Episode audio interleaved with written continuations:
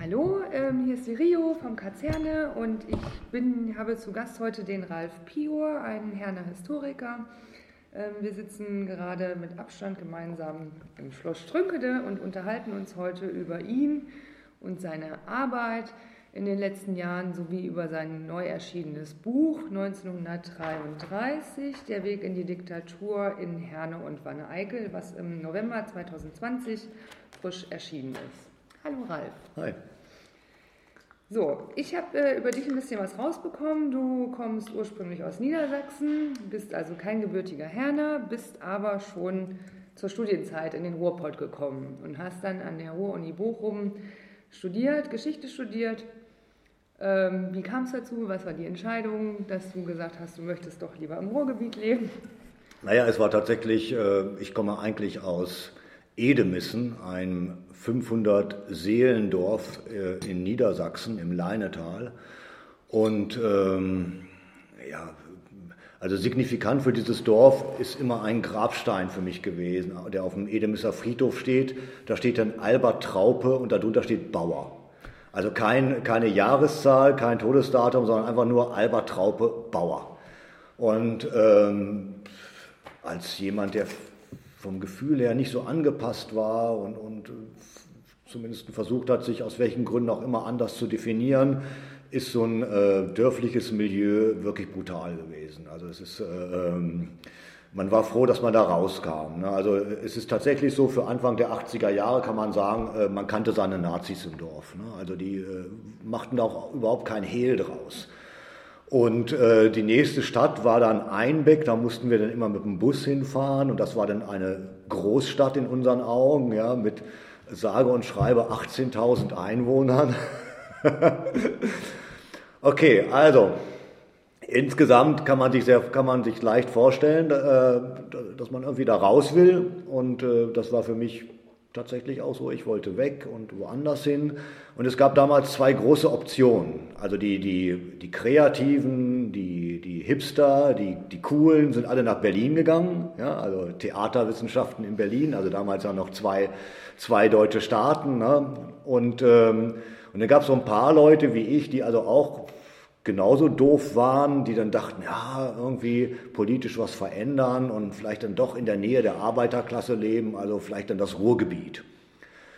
Das war ein Grund damals und äh, der ausschlaggebende Faktor war aber letztendlich meine Zivildienststelle, die ich bekommen habe beim, bei der evangelischen Kirche im Informationszentrum Dritte Welt. Harald Rohr wird vielen Hernern noch ein Begriff sein. Er hat Jahre, Jahrzehnte lang hier entwicklungspolitische Arbeit gemacht, den Dritte Weltladen mitbegründet und auch vor allen Dingen in den 80er Jahren ganz wichtig, diese Friedenspolitik. Ja, die Friedensbewegung hat er in einer gewissen Weise auch personifiziert. Und da habe ich Zivildienst gemacht, habe dann äh, in Bochum studiert, relativ schmal. Ja, also ich bin nicht oft in Bochum gewesen, ist bis heute finde ich noch eine schwierige Uni. Mit, damals war es noch schlimmer, diese Betonbauten. Und äh, bin dann in Herne geblieben, ne? also auch tatsächlich absichtlich irgendwie, weil ähm, für mich war es auf der einen Seite eine Großstadt. Also als ich hier nach Herne gekommen bin und bin durch die Bahnhofstraße gegangen, dachte ich, wow, da gab es einen Plattenladen und so, und da gab es Karstadt noch, da dachte ich, wow, das ist ja eine richtige Großstadt Herne. Ne? Und zwei Jahre später wurde dann ja auch schon diese gigantische U-Bahn gebaut und äh, fertiggestellt. Und ähm, gleichzeitig muss ich wohl auch sagen, haftet diesem Großstädtischen, was ja jeder auch weiß. In Herne kennt jeder jeden. Ja? Und äh, ähm, also es ist provinziell und Großstadt zugleich. Und wahrscheinlich hat das meiner Mentalität irgendwie entsprochen. Ja. Also ich bin freiwilliger Herner seit 1987. Ich lebe jetzt länger hier, als ich jemals in meinem Geburtsort gelebt habe.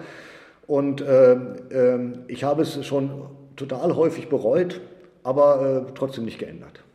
Okay, gut. Kann ich zum Teil auch sogar nachvollziehen. Also gerade das Herne ist eine Großstadt und auf der anderen Seite ist es ein Dorf. Es geht mir genauso als äh, nicht gebürtige Hernerin. Ja, ähm, dann habe ich gelesen, dass du Fußball begeistert bist und auch schon seit Jahren als Trainer. Ähm, ja, das ist äh, äh, klar. Ich bin mit Fußball aufgewachsen und ähm, seitdem ich denken kann, jage ich einen Ball hinterher. Also im Prinzip habe ich heute noch so ein Phlegma. Also laufen ohne Ball macht für mich keinen Sinn. Also normalerweise müsste ich selbst, wenn ich einkaufen gehe, irgendwie einen Ball dabei haben.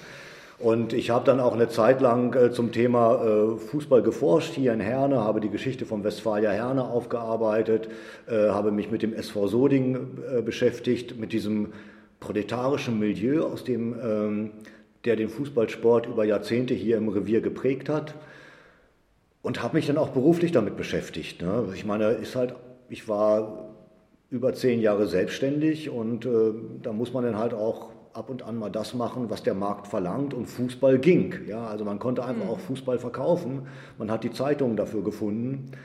Aber ähm, ich habe mich dann vom Schreiben über Fußball offiziell vor vier Jahren verabschiedet und habe es auch äh, nicht mehr gemacht, weil ich mittlerweile den ganzen Bohai um diesen Fußballsport, auch diese Fußballkultur und äh, alles, was damit zu tun hat, das kann ich also nur noch schwer ertragen. Also als ich aufgewachsen bin, war es für einen, nennen wir es jetzt mal, Intellektuellen. Damit meine ich jetzt gar nicht mich, sondern Rohrwolf oder Klaus Teveleit. Ne? Da war es für einen Intellektuellen völlig abwegig, sich zum Fußball zu bekennen. Und heute gehört zu jedem Statement eines Politikers irgendwie dazu, wenn er sozusagen populistisch rüberkommen will, dann bekennt er sich zu einem Verein oder bringt irgendeine Fußballmetapher. Und das hat eigentlich nichts mehr damit zu tun, wie ich den Fußball erlebt habe und ihn sozusagen äh, als Teil meiner selbst wahrgenommen habe und der Gesellschaft. Das ist was anderes. Das ist so die große Oper. Sportlich gesehen ist es immer noch ein grandioser Sport und äh, ich, ich mag es halt immer noch und spiele auch noch, ja. Okay. Du hast auch äh, ein Journal und auch Bücher über Fußball rausgebracht, teilweise über deinen eigenen Verlag, richtig?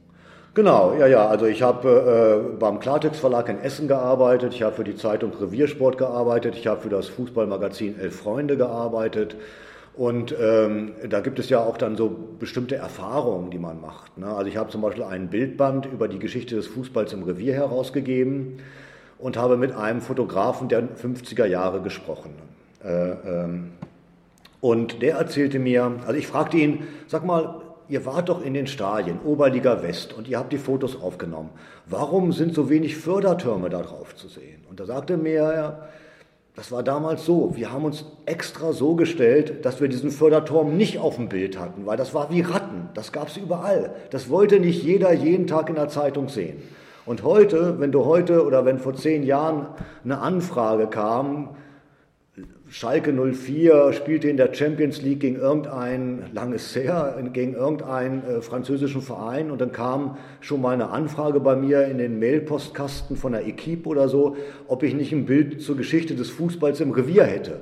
Und immer wollten die ein Bild haben mit einem Förderturm drauf. Ja, also das ist so ein Paradigmenwechsel, den es da einfach gegeben hat. Also wir finden, empfinden heute vieles als ähm, romantisch, als heimatbehaftet, als irgendwie ident identifikatorisch, äh, was vor 40, 50 Jahren noch komplett anders war. Und ja, da spielt auch der Fußball eine Rolle. Ne? Der Fußball als, äh, ich glaube, es gibt sogar äh, ein Zitat von mir im Fußballmuseum in Dortmund, in dem ich noch nie gewesen bin, äh, irgendwie auf der Erde, äh, Fußball ist das Ballett der Arbeiterklasse das habe ich auch nur abgeschrieben irgendwo, aber mich haben, bei mir haben sie es dann gefunden und zitiert, also von daher ist es okay. Aber es ist nicht mehr meine Welt. Okay, gut. Aber da wir gerade die Schleife gedreht haben zum Fußballmuseum in Dortmund und einem gewissen Bekanntheitsgrad, ähm, muss man ja sagen, dass du tatsächlich einen gewissen Bekanntheitsgrad ähm, in Herne hast und auch über die Grenzen Hernes hinaus. Ähm, ich habe zum Beispiel gefunden, dass du, ich glaube, in den letzten 20 Jahren ungefähr, könnte man sagen, ähm, regelmäßig auch Beiträge recherchierst für den WDR ähm, oder für, ich habe zum Beispiel gefunden, dass du mitgearbeitet hast an einer Doku auf Schicht, ein Leben für den Staat. Genau. Ich habe also, äh, äh, du, du, hast den von mir gefälschten Wikipedia-Eintrag gut gelesen. Also äh, äh ja, ich habe, wie gesagt, ich habe eine Zeit lang als, ähm, als Freelancer, als Publizist gearbeitet und äh, habe mich auch an Filmprojekten versucht, unter anderem für den WDR. Da ging es um Filme Stahl, äh, Opel, bekannt geworden ist auch der Film über Goldin, ja, über Goldbach, äh, das der größte Steuerskandal in der alten Bundesrepublik. Er ist ja jetzt auf Platz zwei verdrängt worden. Ne? Ähm, aber in der alten Bundesrepublik war es eben der größte Skandal. Und wir haben Dokumentarfilme gedreht, das stimmt. Ne? Und ähm, irgendwann habe ich dann das Angebot von der Stadt Herne bekommen, mich hier um das damals etwas ähm, in Vergessenheit geratene ehemalige Wanne-Eikler Stadtmuseum zu kümmern. Und das habe ich dann gemacht und mich äh, 2017 ist diese neue Dauerausstellung dort im Heimatmuseum Unser Fritz eröffnet worden und das ist jetzt so meine Hauptbeschäftigung. Ne? Ich habe so drei Bereiche hier in der Stadt. Das eine ist Ausstellung, Museumsbetrieb. Der zweite Bereich ist immer wieder Themen zu recherchieren, die vor allen Dingen mit der NS-Zeit zu tun haben. Ich habe also die äh, Dauerausstellung oder in den Flottmannhallen haben wir eine Ausstellung äh, reingebracht. Es gibt diese Erinnerungstafeln, Nahtstellen fühlbar hier, die sich im Stadtzentrum befinden. Und äh, eben manchmal mache ich auch äh, eben gezielte publizistische Arbeiten und Recherchen zu Persönlichkeiten. Und der dritte Bereich ist eben diese Form, was man heute als Erinnerungskultur bezeichnet, Erinnerungsgedenkkultur. Mhm. Das sind eben die Veranstaltungen vor allen Dingen zum 27. Januar. Ja, ja. okay. Das heißt, ähm, das äh, habe ich auch gelesen, dass das Projekt Nahtstellen fühlbar hier ähm, quasi zum Gedenken der Opfer des Holocaust in Herne und Wanne-Eickel ähm, war deine Idee und du hast das Projekt geleitet. Habe ich das richtig verstanden oder ist das mehr so in Kombination entstanden? Naja, wenn, ähm, also ursprünglich gesehen kann man tatsächlich sagen, es war meine Idee. Also von mir stammt das erste Konzept. Ich habe versucht, ähm, das hat aber jetzt nichts mit Eitelkeit. Die Situation war einfach die, dass Ende der 90er Jahre ähm, auch in einer Stadt wie Herne, die eigentlich eine, auch schon damals eine ausgeprägte Erinnerungskultur hatte, was viel mit der eigenen Stadtgeschichte zu tun hat, weil viele der führenden Leute in der Stadt in irgendeiner Form äh, zum Beispiel auch äh, mit der NS-Verfolgungsgeschichte betroffen waren. Robert Brauner zum Beispiel, ne, der Oberbürgermeister war von 1900, weiß ich jetzt gar nicht, von 1951 bis 1975 war eben, äh, hat eben auch äh, zweieinhalb Jahre, drei Jahre im, im Gefängnis gesessen als Teil eines äh, sozialdemokratischen Widerstandszirkels gegen den Nationalsozialismus. Also Herne hat von Anfang an so eine Art Erinnerungskultur gehabt. Aber trotzdem kannte kaum jemand überhaupt einen Namen von den jüdischen Leuten, die hier gelebt haben. Und mein Ziel war es damals, mit diesem Nahtstellen fühlbar hier, mit diesem Zitat aus einem Gedicht von Paul Celan, ein Projekt zu machen und eben diese Namen zu verankern. Also der, der Geschichte Namen geben war, war so, ein, so ein Schlagwort. Und das haben wir dann, äh, das habe ich in der Tat 2000 äh, so ein bisschen initiiert, aber dass es dann umgesetzt werden konnte, das hat natürlich mit vielen Leuten zu tun, die dann geholfen haben, das Ganze sozusagen auch in die Politik zu bringen. Ja, also Dieter Ruppel von der Volkshochschule damals noch hat einen entscheidenden Anteil gehabt. Und es gab dann viele andere, die sich das dann zu eigen gemacht haben. Und dann ist es im Prinzip so ein Gemeinschaftsprojekt äh, geworden. Und wer letztendlich dafür verantwortlich ist, äh, ist für mich auch zweitrangig. Wichtig ist nur, dass es geschehen ist. Definitiv, ja.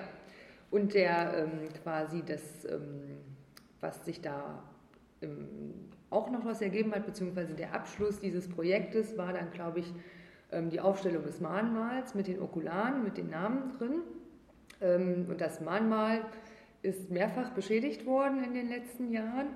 Oder ich glaube sogar 2011, 2014. Dann wurde es eingezäunt und sah noch, also sah, war eigentlich eher in Anführungsstrichen ein gewisser unschöner Fleck in Herne, weil es natürlich nicht den, den Sinn hatte, den es eigentlich haben sollte mit diesem Bauzaun drumherum. Ähm, seit Januar diesen Jahres gibt es, äh, ein, gibt es da Bronzetore drum die, soweit ich das gehört habe, nur zu bestimmten Tageszeiten geöffnet werden oder bei Führungen. Ist das richtig? Naja, also äh, das Thema Shoah-Mahnmal ist ein eigener Podcast. Also da, äh, äh, da müssten wir jetzt wirklich viel, viel zu sagen. Es war eine Leistung der Stadt Herne 2010, dieses Mahnmal einzuweihen. Es gab damals eine, ein Wettbewerb und eine Offenheit dafür. Und ich finde dieses Mahnmal aus inhaltlichen und aus ästhetischen Betrachtungen heraus immer noch sehr eindrucksvoll. Es war also eine Form von Engagement und auch von Bekenntnis und auch von Annehmen einer äh, Verantwortung. Dass das Mahnmal dann später gezielt geschändet wurde, kann man nun dann nicht der Stadt anlasten. Und Nein, äh, äh, daraus resultierten dann leider ganz viele Probleme, nämlich äh, erstmal enorme Kosten, um das Mahnmal zu säubern, die hat die Stadt übernommen. Und dann resultierte daraus der Gedanke, wie können wir das Mahnmal schützen. Und die Architekten, die das Mahnmal entworfen haben, haben dann auch eine sehr schöne und inhaltlich kompatible Schutzvorrichtung mit diesen Bronzetafeln entworfen.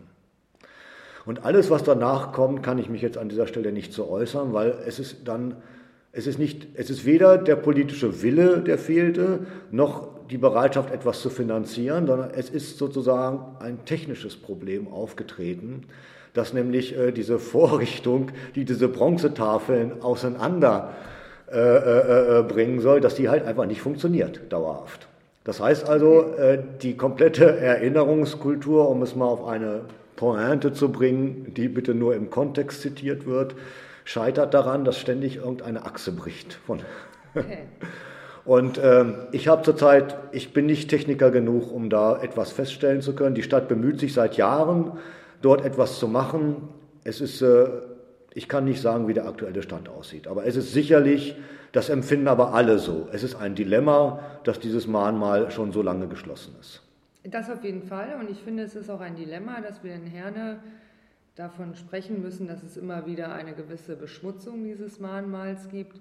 Aber das ist äh, nichts, was für Herne.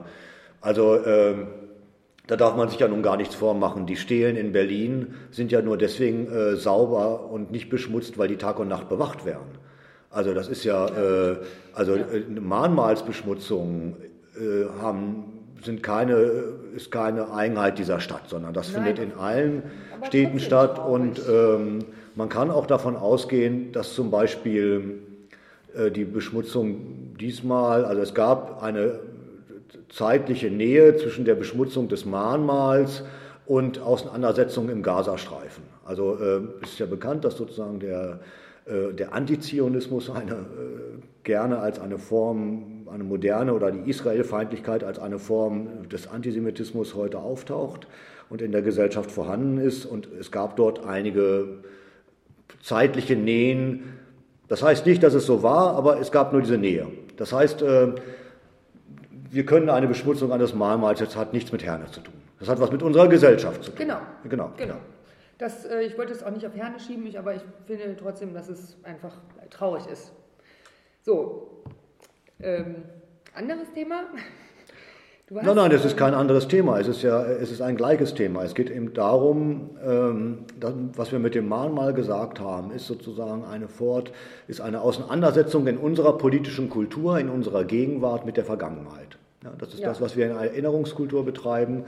Das ist aber auch das, ähm, also ich schreibe ja kein, ich schreibe keine Bücher, die jetzt wie der Medikus oder so. Ja? Also erstens verkauft sich der Medikus millionenfach besser als mein Buch. Aber äh, zweitens, man schreibt natürlich Geschichtsbücher, weil man da in irgendeiner Form auch eine Art von Gegenwartsbezug drin sieht. Ne? Also Erinnerung hat immer auch einen Ort in der Gegenwart. Ja. Und äh, das ist ja etwas, was uns zum Beispiel auch ähm, durchaus verbindet. Teile dieses Buches der Chronik sind zum Beispiel entstanden, ähm, als wir im Bündnis Herne gegen die besorgten Bürger gemeinsam auf die Straße gegangen sind und wir immer wieder solche Sachen dann auch diskutiert haben. Und äh, deswegen ist diese Chronik 33 ja unter anderem auch äh, äh, euch mit gewidmet. Ne? Also jetzt nicht vom Katz, sondern im gesamten Bündnis Herne, ja. aber das Katz hat ja auch einen wichtigen Anteil daran getragen, ähm, weil ich dieses äh, zivilgesellschaftliche Engagement einfach wichtig fand und äh, äh, es dann auch wichtig finde, Position zu beziehen. Ja. Und von daher sind, hat das, ist das schon eine Verbindung. Also Geschichtsarbeit ist nichts, was sozusagen in einem leeren Raum stattfindet. Das sehe ich auch nicht so. Ähm, und ich finde es auch sehr gut, äh, dass gerade, weil ich glaube, ich, also ich weiß es nicht, aber ich kann mir durchaus vorstellen, dass es wenige Städte gibt, die ihre Geschichte so aufarbeiten, wie das jetzt hier in Herne passiert ist. Ähm, vielleicht schon so durch so ein Mahnmal und so Nahtstellen. Also es gibt, glaube ich, in anderen Städten so die Stolpersteine. Ich glaube in Bochum, Dortmund unter anderem. Ähm, aber dass zum Beispiel jetzt so explizit so ein Buch rauskommt über Herne, und das ist ja auch nicht das einzige Buch, was du überhaupt zu der, zum Thema NS rausgebracht hast. Ich glaube, du hast seit 2010 deinen eigenen Verlag, in dem du schon das ein oder andere Buch veröffentlicht hast. Und ähm, so wie ich das festgestellt habe, hauptsächlich war das Thema Fußball oder NS-Geschichte. Oh, nö, also äh, ich, ich, glaube, ich habe in dem gesamten Verlag nur ein Buch über Fußball gemacht. Nein, aber äh, wir sind tatsächlich äh, der Ad-Hoc-Verlag. Ich habe ihn äh, äh, damals mit Kerstin Rau äh, gegründet, die leider vor ein paar Jahren verstorben ist. Eine großartige Grafikerin und Layouterin. Ähm, wir haben diesen Verlag gegründet, weil einfach abzusehen war, dass man von bestimmten Titeln nicht mehr so viel verkaufen kann, dass ein wirklich kommerziell orientierter Verlag Interesse daran hat. Und wir wollten gerne, auch weil, weil es um ein Bekenntnis für diese Stadt geht, ne? also ich meine, wir wollten schöne Bücher machen. Also wir wollten einfach Bücher produzieren mit einem guten Papier, mit einem guten Layout und mit einer sorgfältigen Ausstattung. Ähm, und am Ende haben wir uns entschieden, einen eigenen Verlag zu gründen, weil äh, es ging nicht darum, Geld zu verdienen, sondern es ging darum, sozusagen die, die, die äh, die Produktion zu beaufsichtigen. Wir wollten da niemand haben, der uns reinredet. Ja. Ne? Äh, ich wollte, oder wir wollten entscheiden können, wie das Buch aussehen sollte. Es ist im Prinzip so eine Art ja, Hobby. Und äh, so läuft es auch bis heute. Also wer glaubt, dass man mit lokalgeschichtlichen Büchern zum Thema Herne und Wanne Eickel Geld verdienen kann, der ist nahezu auf einem Holzweg. Also das mag es geben, ja, aber dann müsste ich so, sozusagen solche der Klartext Verlag in Essen gibt ja jetzt so, so, so eine Buchreihe raus, äh, Ruhrgebiet für Klugscheißer und Schalke 04 für Klugscheißer. Also auf dem Niveau, ja, so billige Geschenkbücher für 5 Euro, die man mitnimmt, wenn man Leuten etwas schenken will, die alles schon haben. Ja, klar, das, aber das läuft. Ne? Aber die Bücher, die wir machen, ähm, sind äh, äh da auf dem Markt nicht kompatibel. Also Glücklicherweise haben wir es geschafft, bisher jedes Buch so zu machen, dass, dass es sich die Druckkosten und so wieder reingespielt haben. Aber es ist kein kommerzielles Interesse. Also hätte ich in der Zeit, in der ich an der Chronik 33 gearbeitet habe, Flaschen gesammelt, hätte ich bestimmt zehnmal mehr verdient. Ja, okay. Gut, ein Teil der Erinnerungskultur in meinem Verständnis ist unter anderem auch deine Mitarbeit an dem Projekt, ich glaube 2010, Schachzeichen was im Ruhrgebietswald stattgefunden hat und ähm, was, glaube ich, dann so eine Visualisierung der Kunstinstallation durch so einen großen gelben, drei, ich glaube drei Meter Durchmesser ja, ja. Ball ähm, dann visualisiert wurde an im Mai 2010 an 311 Standorten im Ruhrgebiet. Ähm, da bist du namentlich auf jeden Fall auch mit aufgetaucht. Das war eine Arbeit, die so nebenbei erfolgte, oder? Nein, nein, nebenbei nicht. Also Schachzeichen war ein Riesenprojekt und ich habe das damals äh, für die Stadt Herne gemacht. Ne? Ich habe das koordiniert und ähm, Schachzeichen hat, also das Kulturhauptstadtjahr 2010, da kann man sich ja die Frage stellen, was ist davon geblieben? Es gab viele Aktionen, es sind viele Erinnerungen geblieben, Bilder auf der Autobahn spazieren gehen und es sind sicherlich auch einige äh, ähm, Objekte und einige Projekte realisiert worden. Schachzeichen war damals ähm, ein Projekt, was so die Erinnerung an die Kohle in Szene setzen sollte, durch die gelben Ballons. Aber irgendwie dann noch anders als 2018. 2018, als die Kohle dann endgültig hier sich verabschiedete, war das sehr kitschig. Ja, es waren so Krokodilstränen, äh, die da geweint wurden. Also weil der Bergbau war ein Scheißjob. Also äh, die Leute, die im Bergbau gearbeitet haben in Zeiten vor der äh, Vollmechanisierung des, des Kohleabbaus, sind mit 48, 50 Jahren an Silikose krepiert. Und ähm, die meisten Bergleute wollten nicht, dass ihre Söhne Bergmänner wären. Also da ist einfach auch viel wirklich Kitsch betrieben worden, gerade in den letzten acht bis zehn Jahren. Ich sage nicht, dass das nicht verständlich ist, ja. Ähm, ich kann das nachvollziehen und, und ähm, ich will es auch nicht verurteilen, aber trotzdem muss man sich ja die Frage stellen, wann irgendwann mal so die, die Legende obsiegt. Ja? Also wenn wir heute im Ruhrgebiet über Bergbau reden, habe ich manchmal das Gefühl, das ist wie so ein, wie so ein John Wayne-Western aus den 50er Jahren, wo John Wayne dann über die Prärie reitet und mit einem Schuss 30 Indianer fallen um. Das wissen wir, ich dachte auch als Kind, so war der Wilde Westen wirklich. Ne? Und, äh, aber so war er halt nicht. Und das weiß ich heute. Aber die Erzählung über den Bergbau, die wir haben, wie dann der Opa, weißt du, der morgens zur Schicht ging äh, und, und ach nee, also das ist, ähm, das ist wirklich falsche Nostalgie. Schachzeichen, um darauf zurückzukommen, was mich diese Aktion allerdings gelehrt hat. Ich war vorher überhaupt nicht am Bergbau interessiert. Der Bergbau war für mich ein Bereich für professionelle Traditionspfleger, für Knappenvereine, für alte weiße Männer. Ich meine, jetzt bin ich, okay. Äh, ja, ja, okay, gut. Und äh, was ich wirklich gelernt habe mit Schachzeichen ist, wie viele Menschen auf mich zugekommen sind und wie stark diese Erinnerung an den Bergbau, und das ist dann völlig legitim, sie in ihrer Familienidentität berührt hat. Das heißt also, da kamen dann Leute, hier ist das, das ist das Album von meinem Vater, da hat er noch irgendwelche Sachen gesammelt von der äh, Hibernia AG oder der war auf Shamrock 1, 2, also so plötzlich so Familiengeschichten oder dann, wo Leute hierher kamen und die, und, und die haben dann über den Bergbau, über das, was, was ihre Großeltern oder ihre Väter gemacht haben, haben die eine äh, Identität gefunden mit dieser Region oder auch mit dieser Stadt. Das fand ich beeindruckend. Das hat mich wirklich beeindruckt. Ne? Und ich habe als Konsequenz daraus dann auch 2010 eben dieses Vorort geschrieben, äh, äh, ein Buch zur Bergbaugeschichte in Herne und Wanne-Eickel. Das habe ich nicht alleine geschrieben, ich bin dann nur Herausgeber und habe das mit vielen Leuten gemacht. Das ist dann auch später ausgezeichnet worden, dieses Buch, als äh, schönstes Bergbaubuch. Ich glaube 2014 oder 2015 war das. Und da ging es uns darum, ganz unromantisch diese Emotionen, aber gleichzeitig dann aber auch die soziale Drastik des Bergbaus in Erinnerung zu rufen. Und das ist schon bewegend gewesen für mich. Ich muss sagen, ähm, da habe ich was gelernt. Und das respektiere ich auch.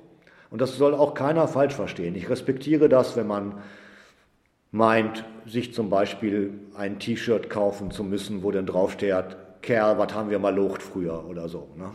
Aber ich gebe halt nur zu bedenken, dass da sozusagen auch eine Geschichte entsteht, ähm, die vielleicht nicht so ganz wahr ist und dass es eben mittlerweile, genau wie beim Fußball übrigens, ne, äh, der natürliche Feind äh, des Historikers ist ja sozusagen so etwas wie Marketing. Und, ne, also wo Marketing-Experten dann ein neues Wir-Gefühl design und ähm, das hatte mit der Realität, mit der sozialen Realität nicht mehr viel zu tun.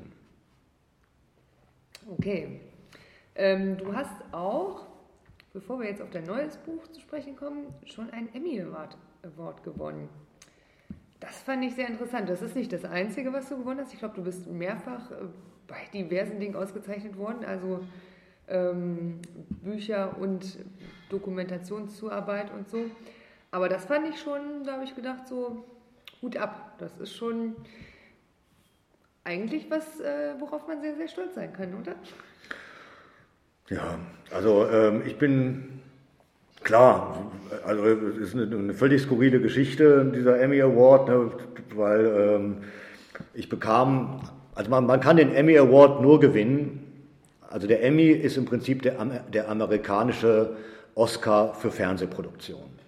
Und du kannst den Emmy nur gewinnen, wenn du an einer amerikanischen Fernsehproduktion beteiligt bist. Logisch. Ne? Und wir waren damals beteiligt. Wir drehten zusammen mit äh, wow, jetzt habe ich den Sender vergessen, mit PBS, glaube ich, äh, drehten wir ein, äh, einen Dokumentarfilm zu den Olympischen Spielen 1936. Und ich habe eben die Deutschland-Recherche dafür gemacht. Und äh, geht da in erster Linie, also der, der, Hauptprotagonist war Jesse Owens, der damals ja im 100-Meter-Lauf, im 200-Meter-Lauf, im Weitsprung und in der 400 mal 100-Meter-Staffel vier Goldmedaillen als schwarzer Athlet gewonnen hat. Mhm. Und äh, äh, in Nazi-Deutschland gewinnt der schwarze Athlet vier Goldmedaillen. Ne?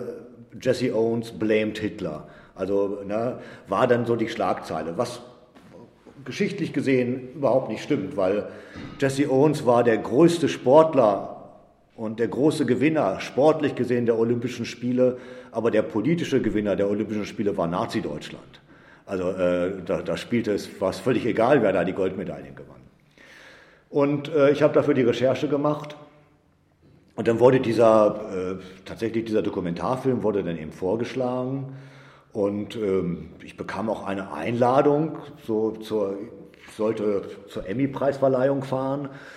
Das ist schon skurril in den USA. Das ist natürlich äh, knallharter Kapitalismus. Ne? Also die Eintrittskarte für die Emmy-Preisverleihung in New York sollte damals etwa 1000 Dollar kosten. Und der, den Flug hätte man auch selber bezahlen müssen, Hotel natürlich auch. Und man hätte ja nicht gewusst, ob man gewinnt oder nicht.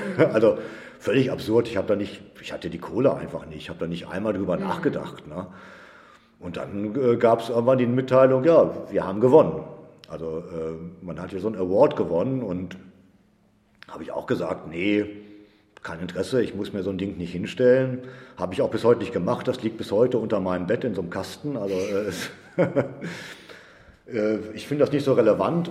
Aber klar, letztendlich gab es dann so Wege und das war dann irgendwie auch eine geile Story, die man erzählen konnte, dass man da so einen Preis gewonnen hat.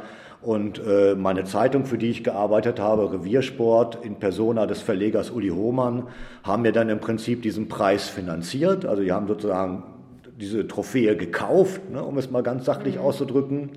Und mein Freund Yong So Chang, der damals in den USA gearbeitet hat, hat das ganze schwere Ding mit Samtkoffer dann rübergeschleppt und wurde, glaube ich, am Zoll dreimal gefilzt deswegen. Für mich ist es nicht Auszeichnungen sind toll, klar, lesen sich auch gut und manchmal öffnet es einem auch die eine oder andere Tür, aber ich bin generell, ich gucke nicht so gerne darauf zurück, was ich gemacht habe. Für mich ist eigentlich so das nächste Projekt wichtig. Mhm. Klar, ich kann was dazu sagen und, und es, ich kann auch die meisten Dinge, ich habe auch viel Mist gebaut in meinem Leben oder Sachen, die ich nicht so toll finde. Es gibt ein paar Sachen, die finde ich heute immer noch gut. Aber was irgendwie doch zählt, ist daraus zu lernen und weiterzumachen und neue Projekte zu machen. Deswegen können wir ja auch jetzt zum neuen Buch kommen. Genau, ja. das äh, würde ich jetzt auch gerne tun. Ähm, ihr habt ungefähr vier Jahre an der Ausarbeitung äh, gearbeitet.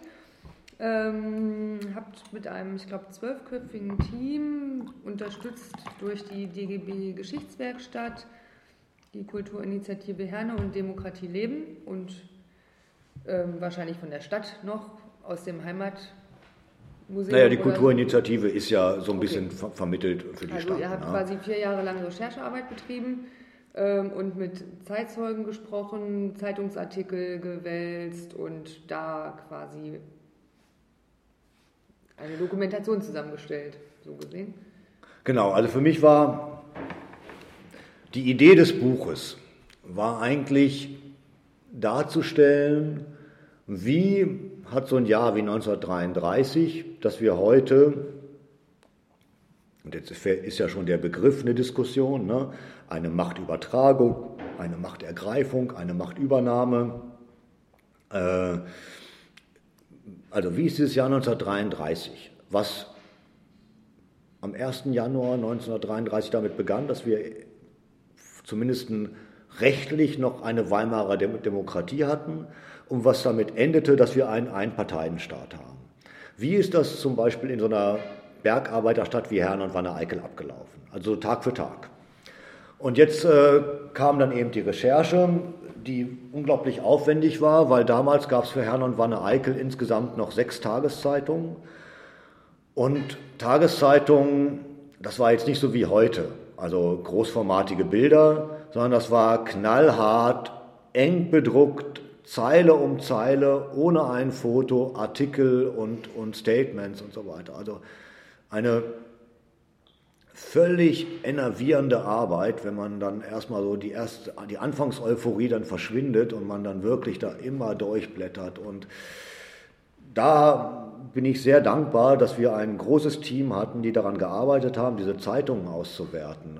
Aber wir haben eben alles versucht zu finden, was wir fürs Jahr 1933 finden konnten. Also das ist äh, Wiedergutmachungsakten, die in Münster liegen, Entnazifizierungsakten, die in Duisburg liegen. Wir haben die Ratsprotokolle gelesen. Wir haben äh, eben diese sechs verschiedenen Zeitungen ausgewertet.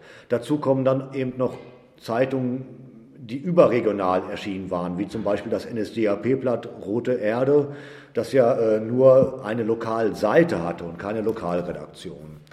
Und ähm, wir haben Erinnerungen ausgewertet, wir haben so manchen Zufallsfund gehabt und so weiter und so fort. Und das alles war dann das Ziel, dass wir das alles in eine Chronologie packen und im Prinzip darstellen wollen anhand der Lokalereignisse, was ist eigentlich passiert und wie ist es passiert und was für Erfahrungen oder was, was für überraschende Erkenntnisse können wir daraus gewinnen.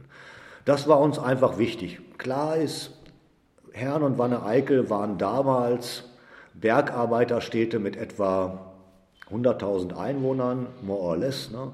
Und ähm, es war nicht, also das Ruhrgebiet war Provinz. Die Hamburg oder Berlin waren natürlich viel mehr im Fokus. Aber das, was an der an Politik passierte, passierte eben auch hier. Und ähm, gerade vor Ort gab es dann einfach Geschichten zu erzählen. Und es geht uns auf der einen Seite darum, Strukturen zu analysieren und darzustellen im Kleinen. Und gleichzeitig ging es uns einfach auch darum, dass eben, ähm, ich finde es immer spannend, Lokalgeschichte zu betreiben, Geschichte vor der eigenen Haustür. Man verbindet damit Straßennamen, Häuser, man kann sich verorten und vielleicht einfach auch so eine Art Interesse für Geschichte entwickeln. Ne, also dieses, äh, jedes Buch, das man macht, soll eigentlich, wenn es geht, Interesse und Neugier entwickeln bei Menschen. Und auch hier gibt es nicht so und so viele Antworten, sondern ist, hoffentlich setzten sich damit Menschen auseinander und haben Fragen dazu. Und das ist das, was sozusagen so eine Lebendigkeit ausmacht. Ne? Das ist ja das, was wir als Diskurs verstehen, als Geschichtsdiskurs, den es auch lokal gibt. Wir wissen heute mehr über das Jahr 1933 als vor 20 Jahren. Das ist einfach so, weil wir weiter weg sind. Hm. Weil ja zum Teil auch die Generation, die es erlebt hat und die es ja vielleicht zum Teil auch verhindern wollte, dass man sich daran erinnert, oder wo es vielleicht schwierig war. Vielleicht können das viele Menschen bestätigen, wenn es darum geht, in der eigenen Familie mal nachzufragen. Was ist denn mit der Mutter oder mit dem Vater gewesen? Oder was ist denn mit den Großeltern gewesen? Was ist mit den Fotoalben, die da irgendwo auf dem Dachboden liegen, wo neben den hübschen Schwarz-Weiß-Fotos plötzlich seltsame Fotos in, in SA-Uniform oder in Wehrmachtsuniform auftauchen? Das haben alle Familien, die in der Zeit hier gelebt haben, schon. Mhm. Da taucht es auf. Und, ähm, und man weiß ja, dass es gibt einen Grundsatz, Grundsatz gilt generell, und das meine ich jetzt nicht respektlos gegenüber den Menschen, die eine Zeit erlebt haben, aber der natürliche Feind des Historikers ist der Zeitzeuge. Also weil der erinnert sich ganz anders und gerade nach, wenn man nach den Familienüberlieferungen in Deutschland, wenn man danach geht, sind wahrscheinlich 90 Prozent aller Leute Widerstandskämpfer gewesen.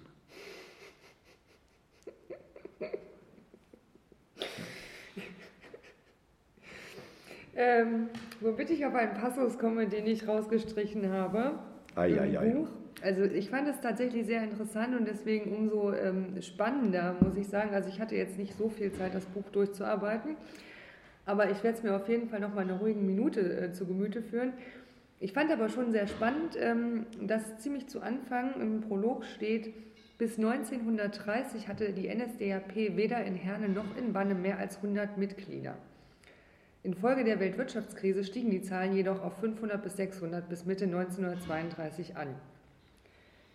Das ist schon, ne, also wenn man mal überlegt und dann später in dem Buch, wird auch, wenn es dann zur Reichstagswahl kommt, zu einem späteren Zeitpunkt 1933, ich glaube mit über 90 Prozent Ja gestimmt. 33 dann, aber das war keine freie Wahl mehr. Ne? Genau, das war keine freie Wahl mehr. Aber nee, also man muss sich klar machen. Sprünge sind ja. halt schon krass. Also vom Verständnis her, ja, also Genau, äh, wir haben ja in dem Buch auch bewusst eine Grafik, in der wir ähm, lokal ähm, versucht haben, das Ansteigen der NSDAP ähm, als so eine Art Linie zu zeigen. Ne? Und man sieht eben einfach, die NSDAP hatte in der Herner Stadtverordnetenversammlung, die Wahlen waren 1928, da waren zwei NSDAP-Leute von insgesamt, ich glaube, 46, also von 46 Ratsmitgliedern. Die NSDAP war eine zu belächelnde Splitterpartei. Das war vor allen Dingen hier im Ruhrgebiet eine völkische Randgruppe. Da hat man sich noch nicht mal ernsthaft mit beschäftigt. Das veränderte sich dann allerdings ab 1930. Im Prinzip ist ja dieser Aufstieg der NSDAP beginnt 1930 und der beginnt auch der beginnt dann auch in Herne und Wanne-Eickel. Wobei Herne und Wanne-Eickel gegenüber der Gesamtsituation in Preußen einen ganz signifikanten Unterschied hatten. Und zwar war hier seit 1928 die mit Abstand stärkste Partei die KPD. Mhm. Also mit äh, äh, sehr großen Prozentzahlen. Und äh, die NSDAP begann eben so ganz langsam über Jahre hinweg so einen gedämpften Aufstieg. Also der war, wie gesagt, das Ruhrgebiet war keine Nazi-Hochburg, auch später nicht. Trotzdem haben sie sich auch hier durchgesetzt, ja, und, äh, äh und das auch äh, klar, also wie, was, wie das Jahr 1933 dann verläuft, werden wir ja gleich noch drüber reden. Was eben einfach, glaube ich, wichtig ist, ist festzustellen, dass eben äh, das Ruhrgebiet etwas anders getickt war, dass wir eben hier eine sehr starke kommunistische Partei hatten, die auch ähm, verankert war in den Kolonien, in den Zechenkolonien, mit, teilweise mit Wahlergebnissen zu 50 Prozent.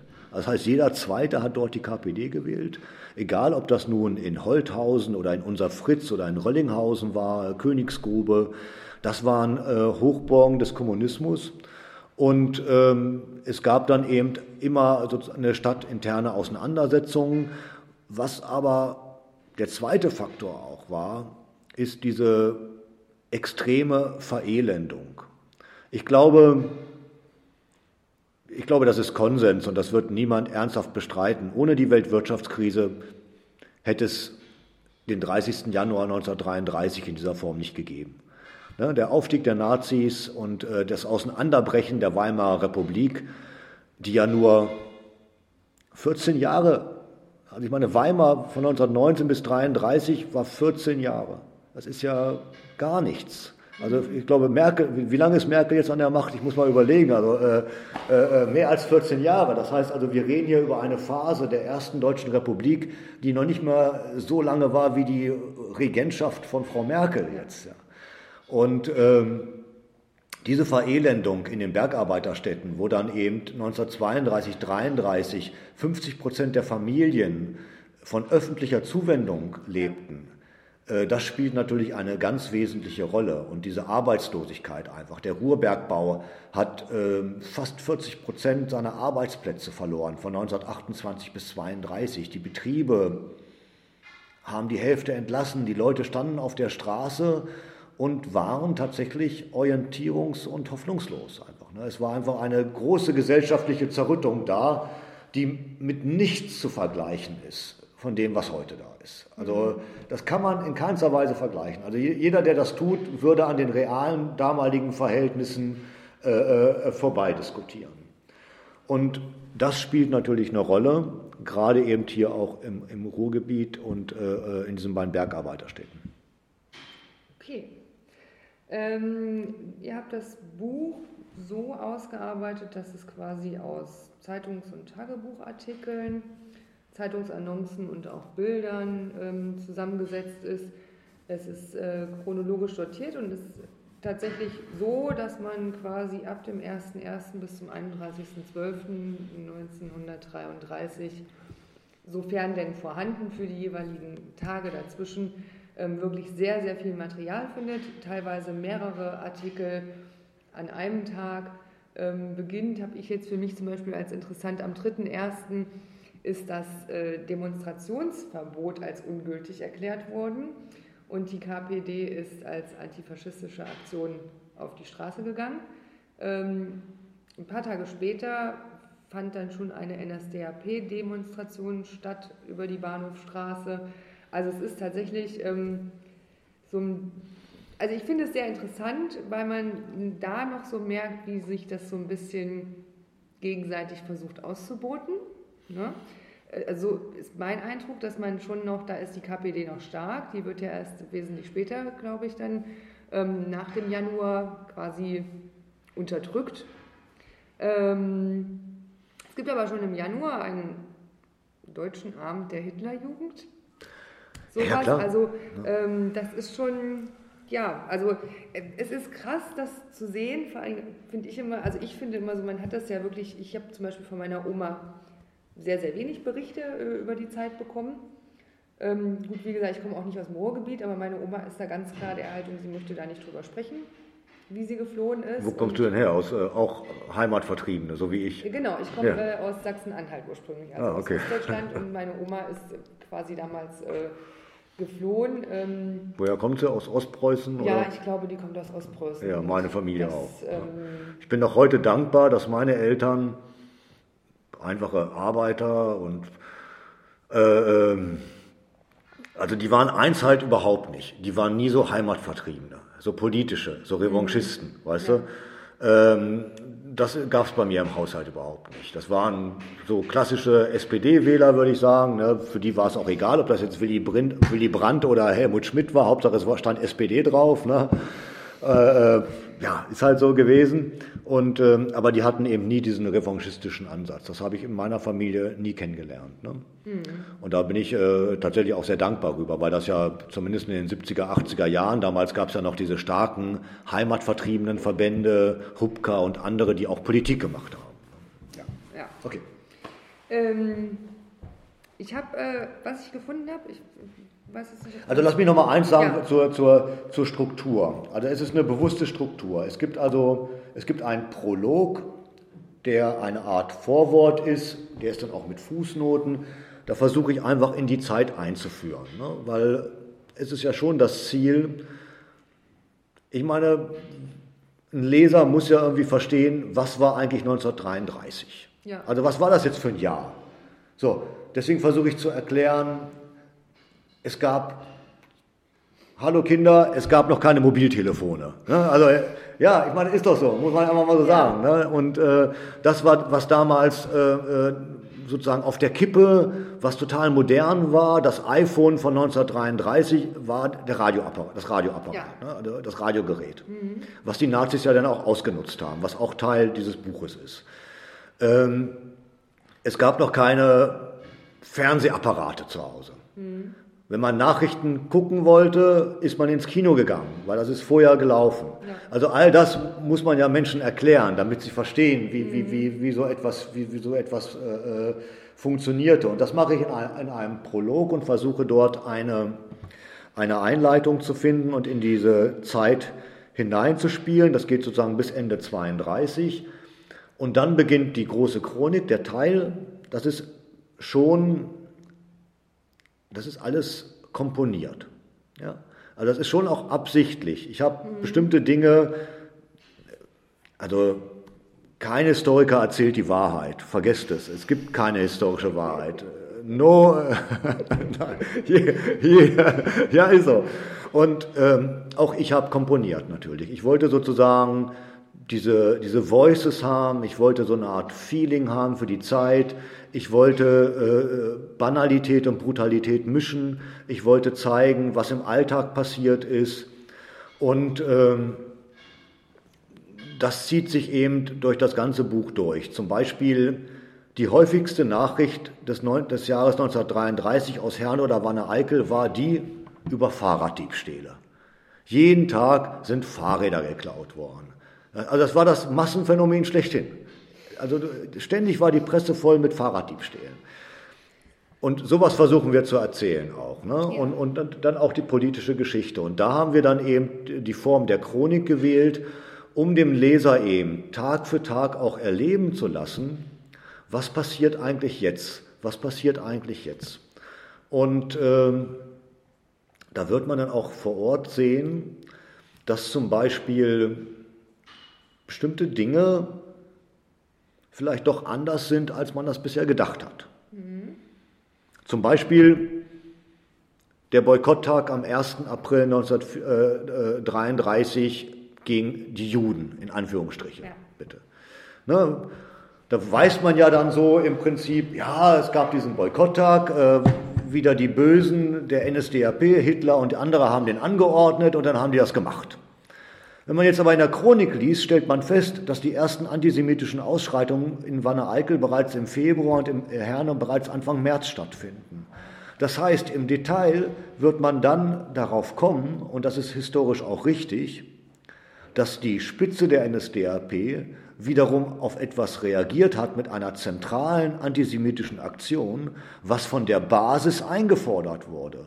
Also die SA marschierte schon in die Städte und boykottierte die Geschäfte in Herne und Wanne-Eickel. Und erst auf diese Aktionen hin kam es überhaupt zu diesem zentralen Boykotttag am 1.4. Der war also immer auch geplant, die verschiedenen Aktionen der Basisgruppen zu bündeln an einem Aktionstag. Ja. Also solche Dinge passieren und werden dann eben auch diskutiert und in diesem äh, Buch eben erläutert. Und äh, das finde ich dann eben einfach auch ganz spannend, wenn man das äh, sich vor Ort vergegenwärtigen kann. Und ja. ähm, also ich fand auch sehr spannend, dass zum Beispiel einfach so, was du jetzt auch schon sagtest, so banale Dinge zum Beispiel einfach so dazwischen immer wieder vorkommen. So zum Beispiel der Karneval wird beworben oder ähm, der Kanal ist das erste Mal seit was weiß ich wie vielen Jahren wieder zugefroren und so. Also das sind ja auch Sachen, die halt in dem Moment quasi wirklich mich als Leser da reinversetzen, ich wäre jetzt in dieser Zeit. Und es ist so dieses Alltägliche.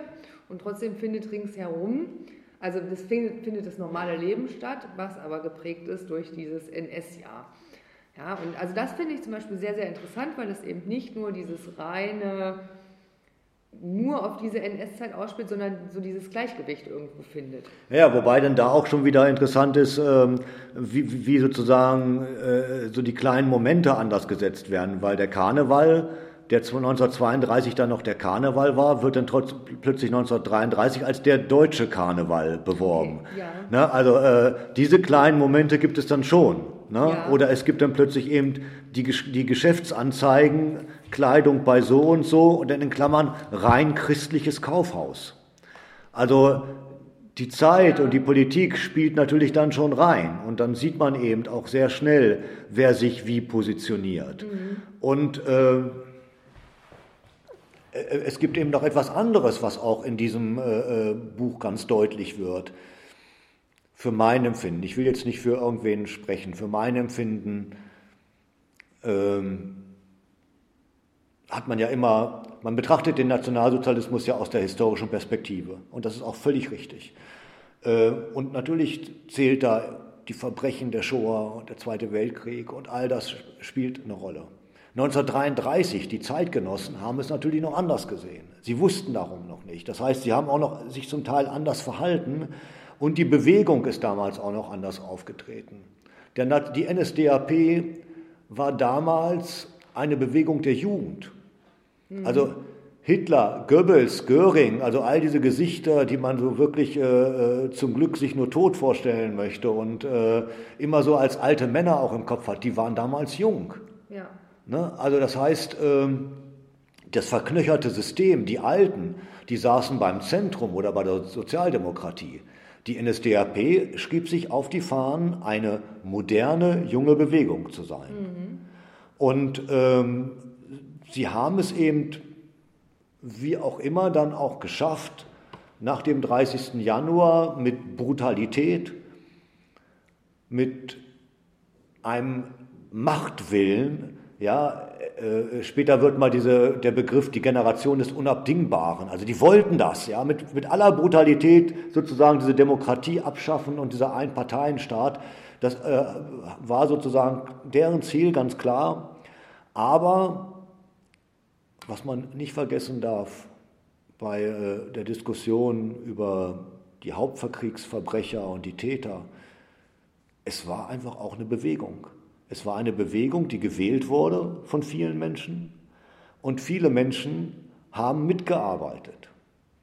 Zum Beispiel schreibe ich auch in dem Buch, dass die Gestapo, die dann ab 1934 auch diese Bergarbeiterstädte überwachte, die Gestapo in Bochum war für die, war für die Städte Bochum, Wattenscheid, Witten, Herne, Wanne-Eickel und Castrop-Rauxel zuständig. Ich kann das jetzt nicht durchrechnen, aber Pi mal Daumen sicherlich über 500.000 Menschen. Mhm. Wie viele Mitarbeiter hat diese Gestapo-Stelle gehabt? 17. Mhm. Dann muss man sich eben klar machen, das funktionierte nur, weil die ganzen Schutzpolizisten die vorher in der Weimarer Republik als demokratische Polizisten aufgetreten sind und jetzt aber ihren Job behalten wollten oder eben auch immer vielleicht schon autoritär eingestellt waren und froh waren, dass die Nazis an der Macht waren, alles möglich, äh, weil die mitgeholfen haben. Mhm. Die, es hat funktioniert, weil es eine Unzahl an Denunziationsschreiben gibt. Das erwähnen wir ja auch in der Chronik. Es musste ja dann sogar der Regierungspräsident in Arnsberg, ich glaube im Oktober oder November, musste er erklären, jetzt ist aber Schluss mit den Denunziationen, weil wir müssen sozusagen einen neuen NSDAP-Staat aufbauen und unsere nationalsozialistischen Beamte sollen nicht weiter denunziert werden. Also, oder früher mal vielleicht, also es gab Denunziationsschreiben im Sinne von so und so angestellt bei dem Amt äh, war früher bei der SPD. Mhm. Also diese Form von Denunziationsschreiben gab es massenweise. Also so, dass sie dann tatsächlich sogar verboten wurden und dass dagegen angegangen wurde. Ja. Und das muss man sich eben einfach klar machen. Und äh, in dem Bezug gab es ja auch sehr, sehr viele, ähm, die quasi in Schutzhaft genommen wurden, weil sie bedroht wurden. Ne? Unter anderem. Und also es gibt. Ah, nee, Schutzhaft, nee, nee, warte, da, da liegst du falsch. Also Schutzhaft ist eine Konstruktion, das muss man klar auseinanderhalten. Schutzhaft war ein Begriff der Nazis gegen die politische Opposition. Ja. Also niemand ist in Schutzhaft gegangen, weil er vor, das ist doch immer diese Argumentation. Genau, ne? also du fühlst dich bedroht, dann komm doch zu uns, wir sperren dich ein. Ja, nicht ganz so, ne? aber es ist sozusagen, äh, also die, die, die SA hat dann, also äh, die SA war ja dann auch zum Teil als Hilfspolizei und die haben die Leute in Schutzhaft genommen. Dieser Begriff ist ein Euphemismus. Ja? Also der umschreibt, der umschreibt etwas, äh, was es so nicht gab. Die Leute, vor allen Dingen zeigt ja auch die Chronik, und das ist ja auch etwas, was Herrn und Wanne Eickel auszeichnete, wie brutal gegen die Arbeiterbewegung vorgegangen wurde. Ja. Wir haben ja sehr viele Zeugnisse über Prügelkeller und die Verschleppung in wilde, Kon in wilde Konzentrationslager. Mit welcher Gewalt. Es ist eben auf verschiedenen Ebenen. Es ist die Brutalität der SA gegen die politische Opposition, vor allen Dingen gegen die KPD.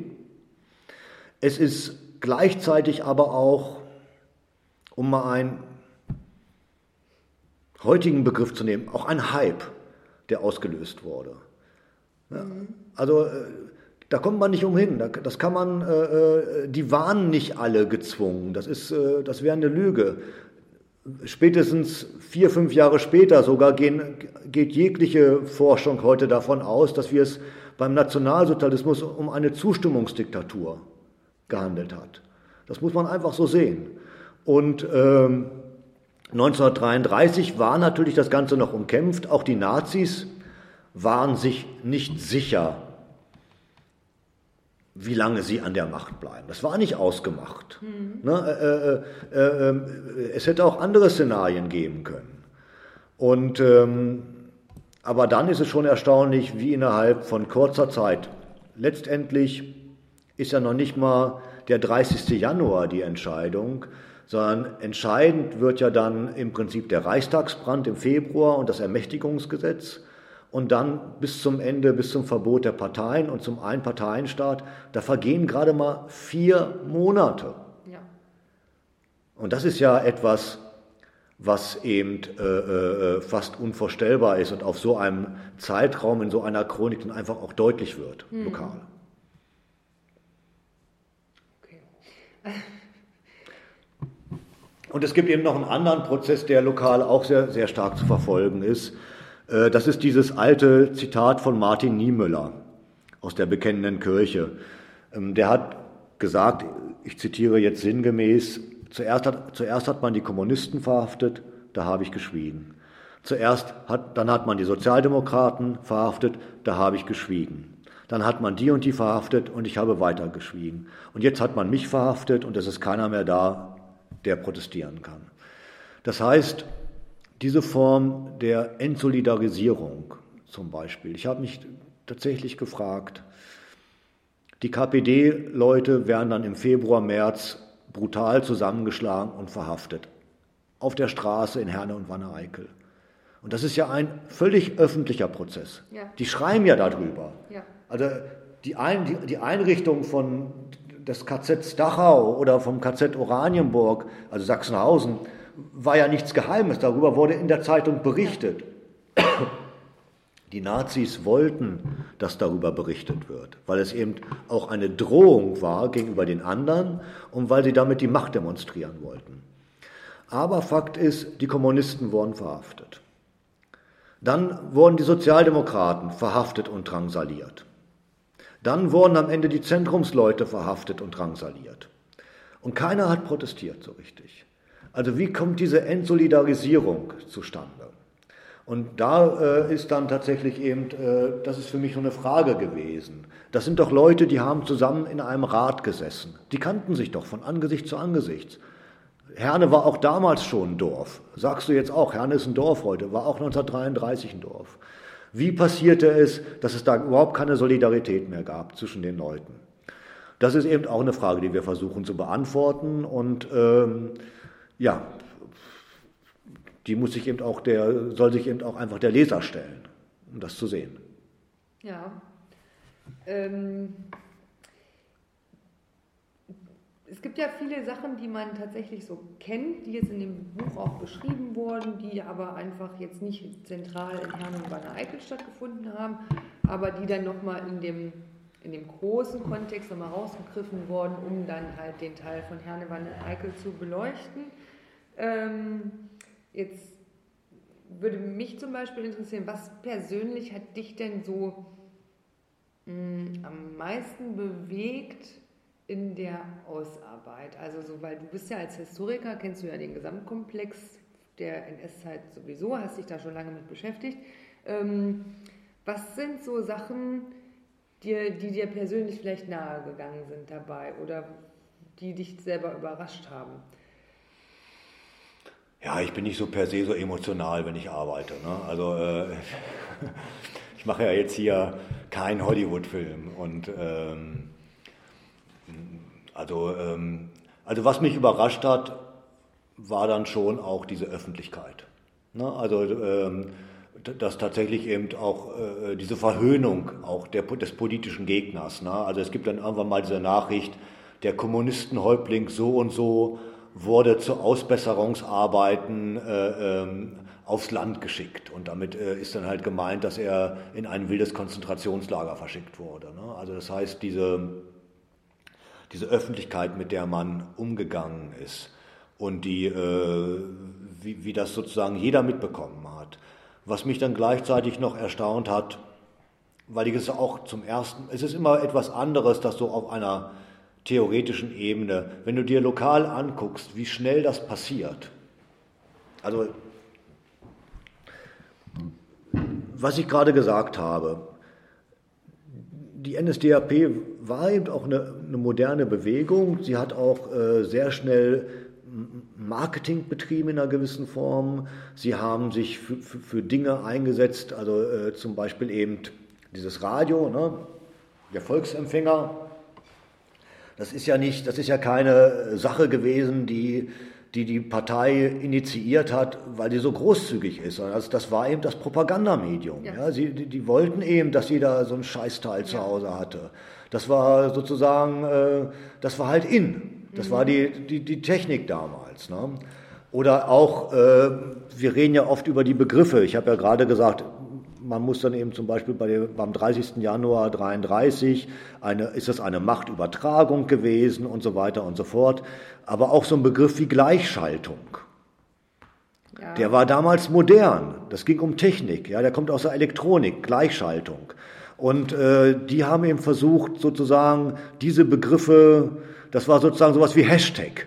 Ja, also wenn mir heute einer mit Hashtag kommt, weiß ich immer noch nicht, was das bedeutet, aber es ist halt einfach unheimlich modern, so einen Begriff zu benutzen. Und die Nazis haben halt Gleichschaltung gesagt. Also ich will damit sagen, es, was, was, was mich dann schon auch überraschte, war dann in irgendeiner Form dieser unheimlich schnelle, diese Polarisierung, die es 33 gegeben hat. Auf der einen Seite wurden eben brutal der Widerstand unterdrückt, mhm.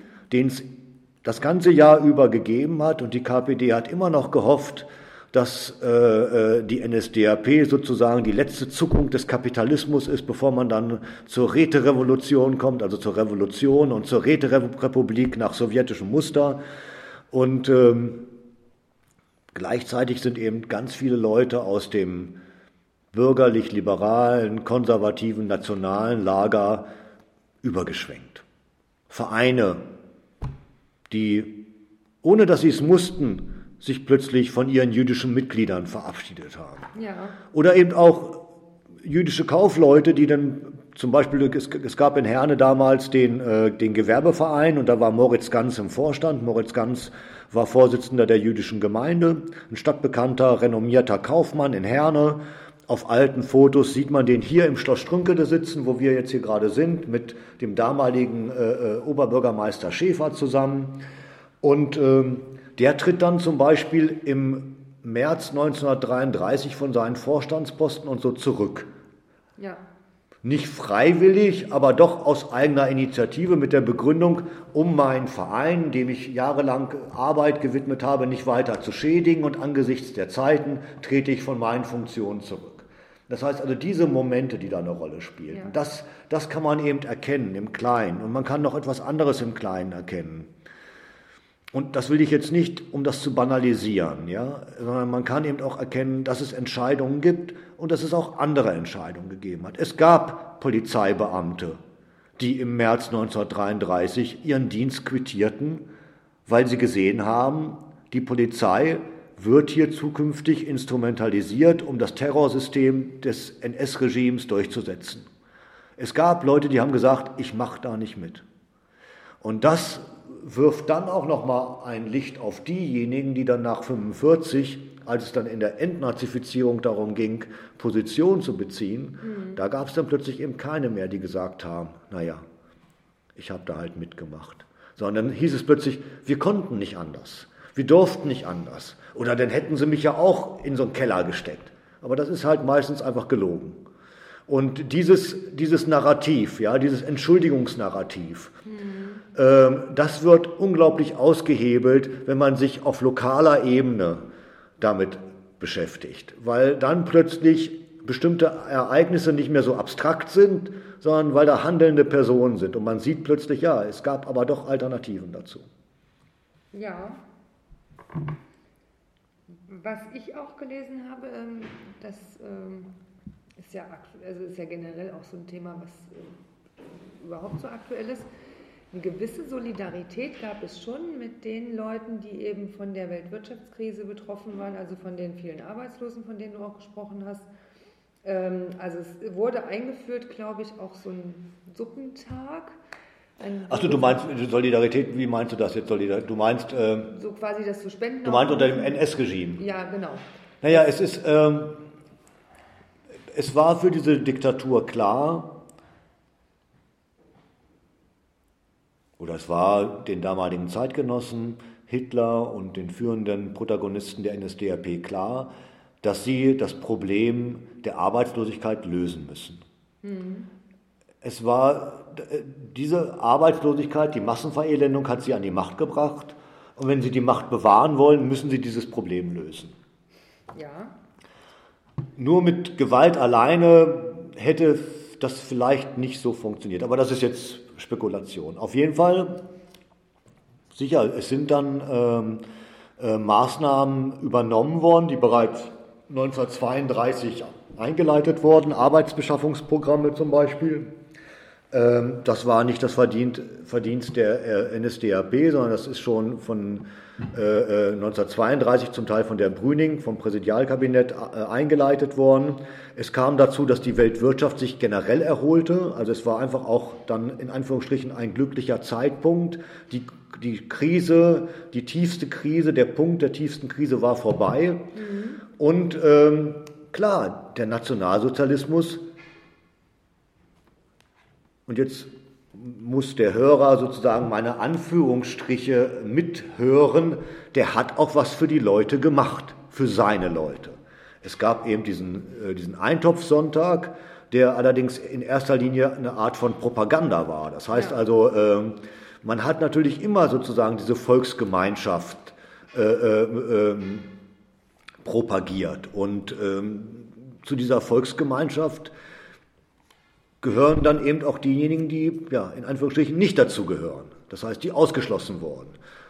Die Zeugen Jehovas, die Kommunisten, äh, die Juden natürlich, die politische Opposition, Sinti und Roma, all die wurden dann im, im Lauf der nächsten Jahre ausgeschlossen. Aber klar, am Anfang 1933 ging es auch viel darum, die Bevölkerung zu überzeugen und zu gewinnen. Und nicht umsonst zum Beispiel haben die Nationalsozialisten dann auch an diese lokale Feste angeknüpft. Also es gab in Herne dann 1934 ein riesiges Schützenfest, was sie unterstützt haben.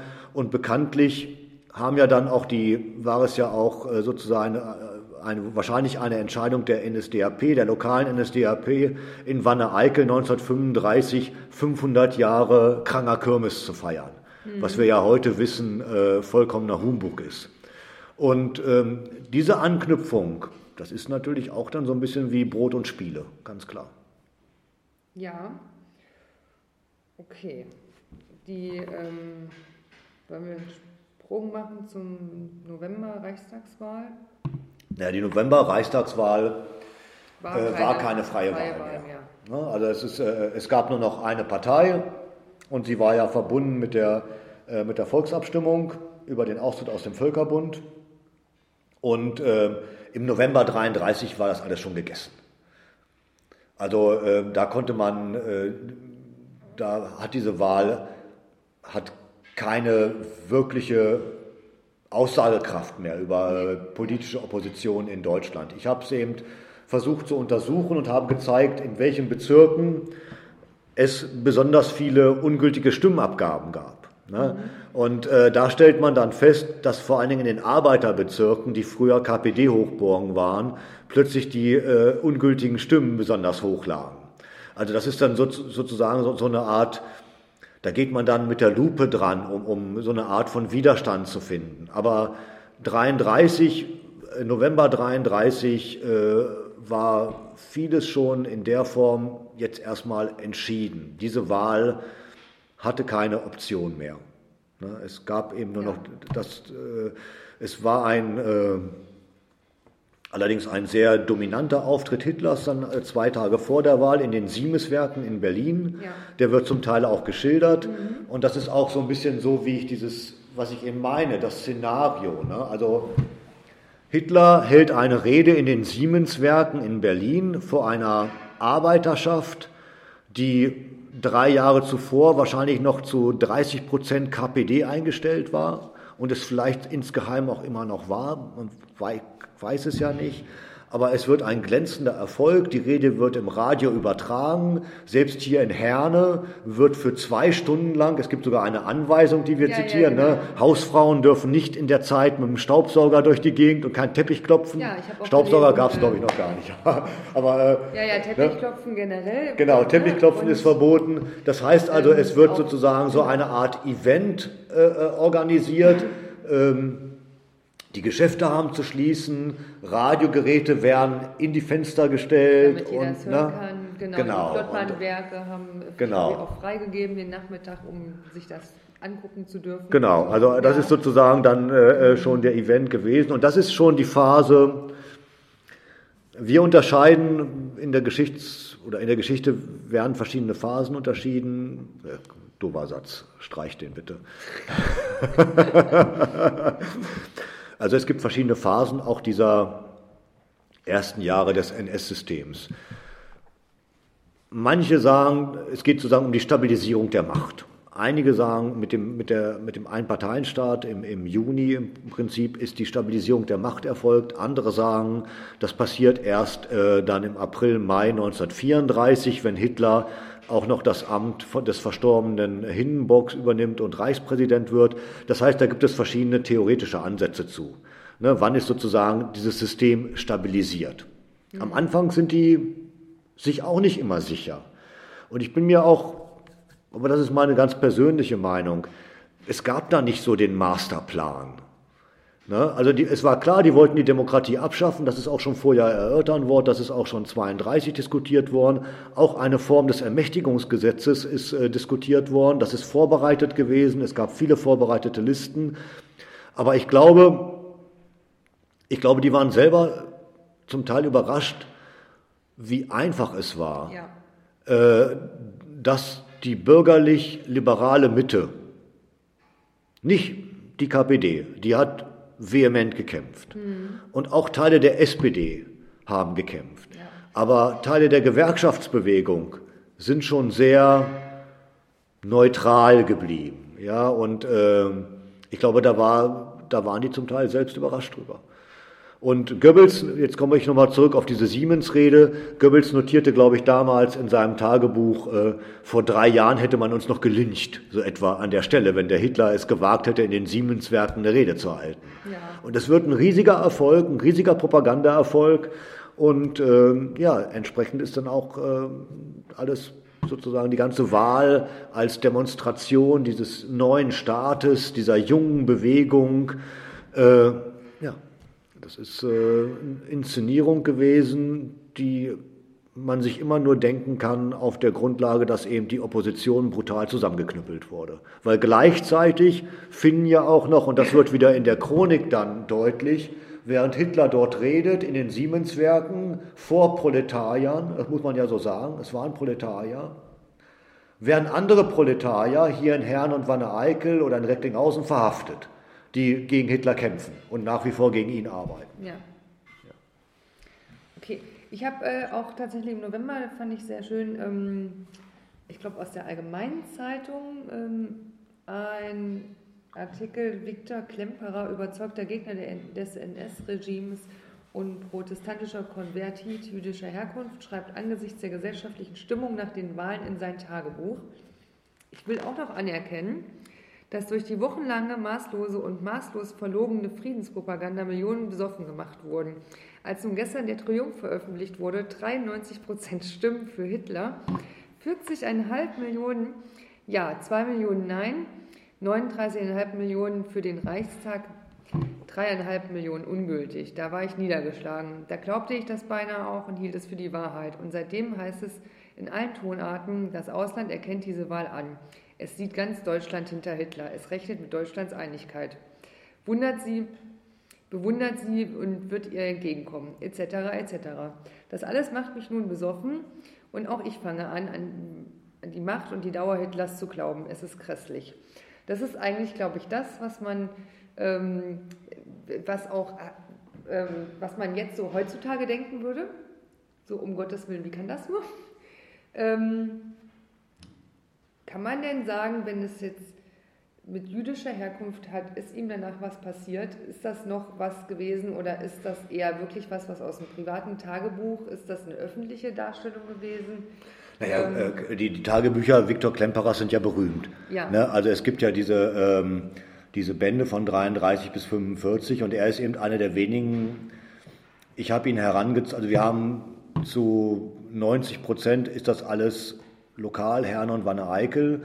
Und Klemperer erscheint mehrfach in diesem Buch ähm, mit seinen Einschätzungen, weil einfach ähm, ich auch eine Quelle von außerhalb mit heranziehen wollte. Und diese Quellenform der Tagebücher haben wir leider für Herne und Wanne Eickel so gut wie gar nicht. Ne? Also ich mhm. habe keine Tagebücher von jemandem aus 1933. Ja.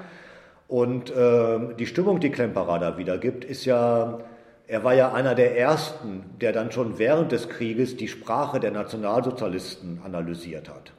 Und äh, dort auch ein, eine bahnbrechende naja, es ist weniger eine Studie mehr, also eine Aphorismensammlung, aber LTI äh, ist sozusagen äh, ein Buch, was, was Maßstäbe gesetzt hat. Und äh, er hat das sehr genau wahrgenommen und hat eben auch die Propaganda äh, sehr genau wahrgenommen. Und ähm, ist sozusagen für mich so eine Art Seismograph, mhm. äh, der dann letztendlich, auch wenn es sich bei ihm um einen mittelständischen, gebildeten Intellektuellen handelt, aber er gibt halt so eine Stimmung wieder. Mhm. Eine Stimmung eines sensiblen Charakters, eines äußerst intelligenten Mannes, der, der den Zeitgeist versucht zu beschreiben mhm. äh, und nicht ideologisch verbohrt ist. Und deswegen fand ich ihn also besonders interessant und äh, habe ihn auch mehrfach zitiert, um dem Leser auch äh, dieser Chronik eben sozusagen auch einen Blick über die Geschichte erschließt sich ja nicht im Lokalen alleine, sondern ich wollte halt einen Blick für die gesamtgesellschaftlichen ja. Phänomene kriegen. Und damit beschreibt er etwas, was im November 33 eben, äh, ja, das ist dann auch etwas, was in diesem Buch, in der Chronik inhärent ist, also was, was auch beschrieben wird. Ne? Es, diese, am 30. Januar, als Hitler zum Reichskanzler ernannt wird und ihm die Macht übertragen wird von der konservativen Elite, um, da sind dann am Abend am Herner Bahnhof junge Kommunisten, die die Auslieferung der Tageszeitungen verhindern wollen. Ja? Also als Protest. Ne? Äh, man hat halt damals noch kein Twitter gehabt, sondern solche Nachrichten wurden dann über die Tageszeitung gebracht. Und dann gab es eben Treibereien und Auseinandersetzungen. Gleichzeitig hat die NSDAP lokal äh, sozusagen einen Marsch initiiert die waren allerdings auch völlig überrascht davon. Also die, die, äh, die Hauptredner der NSDAP in Herne tauchten an dem Abend gar nicht auf. Und äh, das heißt, es gibt eine Auseinandersetzung und dann diese Auseinandersetzung geht den ganzen Februar über. Dann kommt es zu den Märzwahlen. Dann wird die KPD eben brutal zusammengeknüppelt. Die SPD wird verboten. Die Zentrumspartei wird verboten. Ähm, es ist ja hier auch sozusagen ein, ein, ein, ein ein kleines Drama um, um, um den Herner Anzeiger, ja, um dieses äh, äh, Verlagshaus Kötters und Rötsches, was ja heute auch noch existiert, wo äh, äh, eben eine Zeitung herausgebracht wurde, die konservativ war, aber eben äh, sehr lange Zeit sehr deutlich gegen die NSDAP äh, agitierte. Und am Ende des Jahres sind einfach viele Entscheidungen in so kurzem Zeitraum gefallen. Das heißt also, diese Propagandamaschine hat vieles überrollt, genauso wie die Brutalität. Und ähm, ja, also drei, Ende 33 ähm, hast du plötzlich ein Regime, das ja von sich aus dann agiert und sagt, wir müssen jetzt sozusagen mit unseren antisemitischen Aktionen auf der Straße und so weiter, müssen wir etwas ruhiger werden, die Wirtschaft muss weiterlaufen, weil es eben einfach auch wichtig ist, dass die Wirtschaft sich weiterentwickeln kann, dass die Leute wieder Arbeit finden. Und drei, vier Jahre später, 1936, 37, ist es dann auch für Herner und Wanne Eickel so, da habe ich als Bergarbeiterfamilie mehr zu fressen auf dem Tisch, der Vater hat einen Job. Die Kinder waren vielleicht schon mal mit der HJ oder BDM auf einer Sauerlandfahrt. Die Eltern haben vielleicht sogar schon mal mit Kraft durch Freude eine Reise auf dem Rhein gemacht.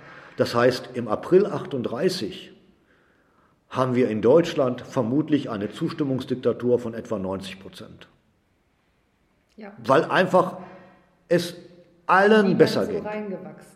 Weil, weil es allen besser ging. Es sei denn, man war Sozialdemokrat, man war verfolgt, man war Jude und so weiter. Ja. Äh, und ähm, diese Beteiligung sozusagen ähm, des Volkes an dieser Diktatur, das ist eben auch etwas, was, äh, wobei der Begriff Volk jetzt auch wieder definiert werden muss. Das ist natürlich schwierig, hm. alles in einen Satz so zu fassen. Ne?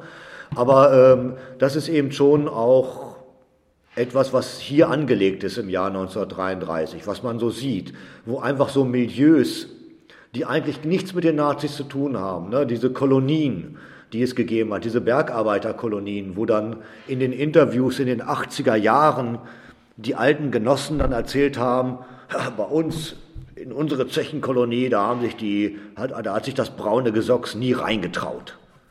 Das stimmt natürlich nicht. Ne? Natürlich waren die da drin, die haben, sind bewusst da reinmarschiert, ja. weil der Kampf gegen die KPD war auch immer ein Kampf um die Straße, bewusst. Ja. Ne? Okay. Ähm, ich würde gerne später nochmal auf das, was du jetzt ja beschrieben hast und dieses ich sag mal so banal ausgedrückt, so ein bisschen, dass die Menschen ja doch ein Stück weit gekuscht haben 1933, die Augen verschlossen haben oder quasi einfach Mitläufer waren, weil sie auch Angst hatten oder eben sich gefügt haben. Aber weil sie auch, das ist genau das, was ich nicht so gelten lasse. Ne? Die sind nicht nur mitgelaufen. Also wir haben mit 1933 eine komplexe Situation einer immer noch heterogenen Gesellschaft, die am Ende einer wahnsinnigen Weltwirtschaftskrise steht mit einer breiten Verelendung. Wir haben, es gibt nicht die eine Linie. Ne? Es, es, gibt die Leute, es gibt genug Leute, die Widerstand leisten. Es, KPD, SPD, andere haben wir mehrfach erwähnt. Aber was eben in dieser Chronik ja auch deutlich wird, dass plötzlich die Zahl, das heißt dieses, äh, äh diese kulturelle Hegemonie, diese, die Zahl der, der, der Leute, die nicht nur mitlaufen, ja, sondern die plötzlich in die Partei eintreten. Es gibt ja einen zeitgenössischen Begriff, das sind die sogenannten Märzgefallenen, die dann äh, im März 1933 plötzlich in die NSDAP eintreten, weil sie sich dadurch erhoffen, berufliche äh, Vorteile zu kriegen. Ne? Äh, es geht ja sogar so weit, dass die Partei dann erklärt, einen Mitgliedsstopp. Genau. Dass eben keiner mehr eintreten darf. Oder es gibt ein Gesetz, das erklärt dann plötzlich, ihr dürft eure Töchter nicht Hitlerine nennen. Ja, also, äh, äh, ja, aber das, äh, okay. Oder äh, es gibt Gesetze, die dann sagen, es ist nicht richtig, eine Bockwurst anzubieten, die Adolf heißt. Also diese, diese Form des, äh, der Vermarktung, da wehrt sich ja dann sogar die Partei gegen, diese mhm. Verkitschung des Ganzen. Ne? Und es gibt sozusagen, ich benutze diesen Begriff nochmal, es gibt schon einen Hype, der einen breiten Teil der Bevölkerung mitzieht, die also auch vorher andere Parteien gewählt haben, auch Teile der Sozialdemokratie. Mhm. Dieser Hype basiert auf mehreren Erfahrungen. Erstens zeigt er, wie stark die Frustration mit dem Ende der Weimarer Republik war, das heißt mit den Verhältnissen. Es ist ja, muss man vielleicht wissen, es ist ja keine funktionierende Demokratie abgelöst worden, sondern seit 1930 gab es ja schon die Präsidialkabinette, die sozusagen nur mit dem äh, Reichspräsidenten funktionierten. Ähm, es gab eine, es gab so eine Art sicherlich Angst vor der Gewalt auf der Straße. Es gab ja Tote bei den Auseinandersetzungen zwischen SPD, Polizei, KPD und NSDAP. Die meisten Gewaltaktionen der Jahre 31, 32 gingen auf Kosten der NSDAP, äh, auf Kosten der SA. Also die haben das initiiert. Und ähm, es gab sicherlich so etwas wie eine stark verbreitete Sehnsucht nach einer Einigkeit und nach Recht und Ordnung. Ja? Also, mhm. ne? Äh, äh, so kritisch muss man das ja auch, ich, ich weiß, äh, äh, dass das eben auch kritisch zu sehen ist, klar. Aber es, es, es setzte eben etwas ein und es funktionierte. Also äh, es funktionierte einfach. Die NSDAP hat viele mitgerissen und äh, ist tatsächlich im wahrsten Sinne des Wortes über Leichen gegangen aber ein Teil der Gesellschaft marschierte auch einfach mit und man hat die Bastionen aufgegeben. Okay, ich würde gerne gleich noch äh, deine Meinung dazu hören in Bezug auf das heutige Zeitgeschehen. Ähm, würde aber gerne noch mal auf den Epilog des Buches äh, zurückkommen. Ähm, der lautet, was aus ihnen wurde, Opfer, Täter, Profiteure. Ich habe mir mal ein paar Namen rausgesucht, die mir jetzt so als Nicht-Originalhernerin äh, am bekanntesten vorkommen aufgrund von Straßenplätzen. Vielleicht kannst du da einfach ein, zwei Worte zu sagen. Also, ne, weil wenn man sich damit nicht unbedingt auseinandergesetzt hat bisher, ist man vielleicht eher positiv oder negativ überrascht. Also ich war zum Beispiel überrascht von Otto Heinrich Flottmann. Ähm, genau. Ja, also Flottmann war ähm, als einer der wenigen ähm, Industriellen, ich meine, Flottmann war ein wichtiges Werk für Herne, aber er war ja kein Großindustrieller. Aber als einer der wenigen Industriellen auch des, des Ruhrgebiets war, äh, hat er die NSDAP sehr früh unterstützt und äh, hat auch, ähm, das war auch bekannt, also der Herner Anzeiger, das äh, katholische Blatt, schrieb dann im Januar 1933 bei einer Kundgebung der NSDAP in Herne, anwesend waren so und so und äh, ähm, und dann stand da drin, glaube ich, die notorisch braune Flottmann-Belegschaft. Also es war bekannt, dass Flottmann äh, bevorzugt eben NSDAP-Mitglieder, SA-Mitglieder eingestellt hat. Und aus Erfahrung sage ich jetzt hier gleich in Klammern, das heißt nicht, dass jeder, der bei Flottmann gearbeitet hat, ein Nazi war. Damit möchte ich diesen Anrufen äh, entgegenkommen, die sonst wieder bei mir durchklingeln und sagen, wie können Sie meinen Vater beleidigen? Der war strammer Sozialdemokrat. Aber der Betrieb Flottmann galt allen Zeitgenossen 1932, 33 als brauner Betrieb. Und Flottmann war in der Tat einer der führenden Industriellen hier in Herne und hat die Nazis auch unterstützt. Er ist auch ähm, dann zum Teil aus Dank äh, Vorsitzender der Industrie- und Handelskammer in Bochum geworden, mhm. äh, ist dann auch ähm, Ehrenbürger der Stadt Herne geworden. Mhm. Also es gab zwei Ehrenbürger, das eine war Adolf Hitler, das andere war äh, Otto Heinrich Flottmann. Und ähm, ja, das Unternehmen Flottmann ist eben auch so eine lokale Geschichte. Nach 1945 wollten die natürlich davon überhaupt nichts mehr wissen und haben äh, zwar immer eifrig eine Werkslegende gestrickt, ja, in der dann diese Teile überhaupt nicht mehr vorgekommen sind. Und das ist eben dann auch das Spannende wiederum an so an diesem kleinen Ohnesorgtheater hier, ja, diese, dieser kleine äh, äh, diese kleine, dieses kleine, diese kleine Bühne Herne. Da sitzen dann plötzlich solche Leute wie Robert Brauner, der als junger Sozialdemokrat im Gefängnis saß, als Teil eines Widerstandszirkels, und der muss sich dann plötzlich mit so einem Flottmann, mit so einem Heinrich, mit so einem Sohn auseinandersetzen. Das ist der Sohn von dem Otto Heinrich Flottmann, der selber auch in der NSDAP war. Und äh, die sitzen dann in den 50er Jahren zusammen hier in Herne und müssen wieder in irgendeiner Form miteinander umgehen. Das ist eben auch so spannende Fragen. Äh, wie haben die das gemacht? Und wie gesagt, Herne ist ein Dorf, da wusste jeder alles von jedem. Okay. Das, äh, also wer sich mehr für Flottmann interessiert, kann gerne in die Flottmannhallen gehen. Dort gibt es eben eine Ausstellung, äh, wo auch diese Themen dann nochmal sehr gebündelt dargestellt werden. Flottmann ist ein total spannendes Kapitel äh, äh der Herner Geschichte. Okay, das ist schon mal sehr interessant zu wissen. Wir packen den Link nachher äh, in die Kommentare unten rein.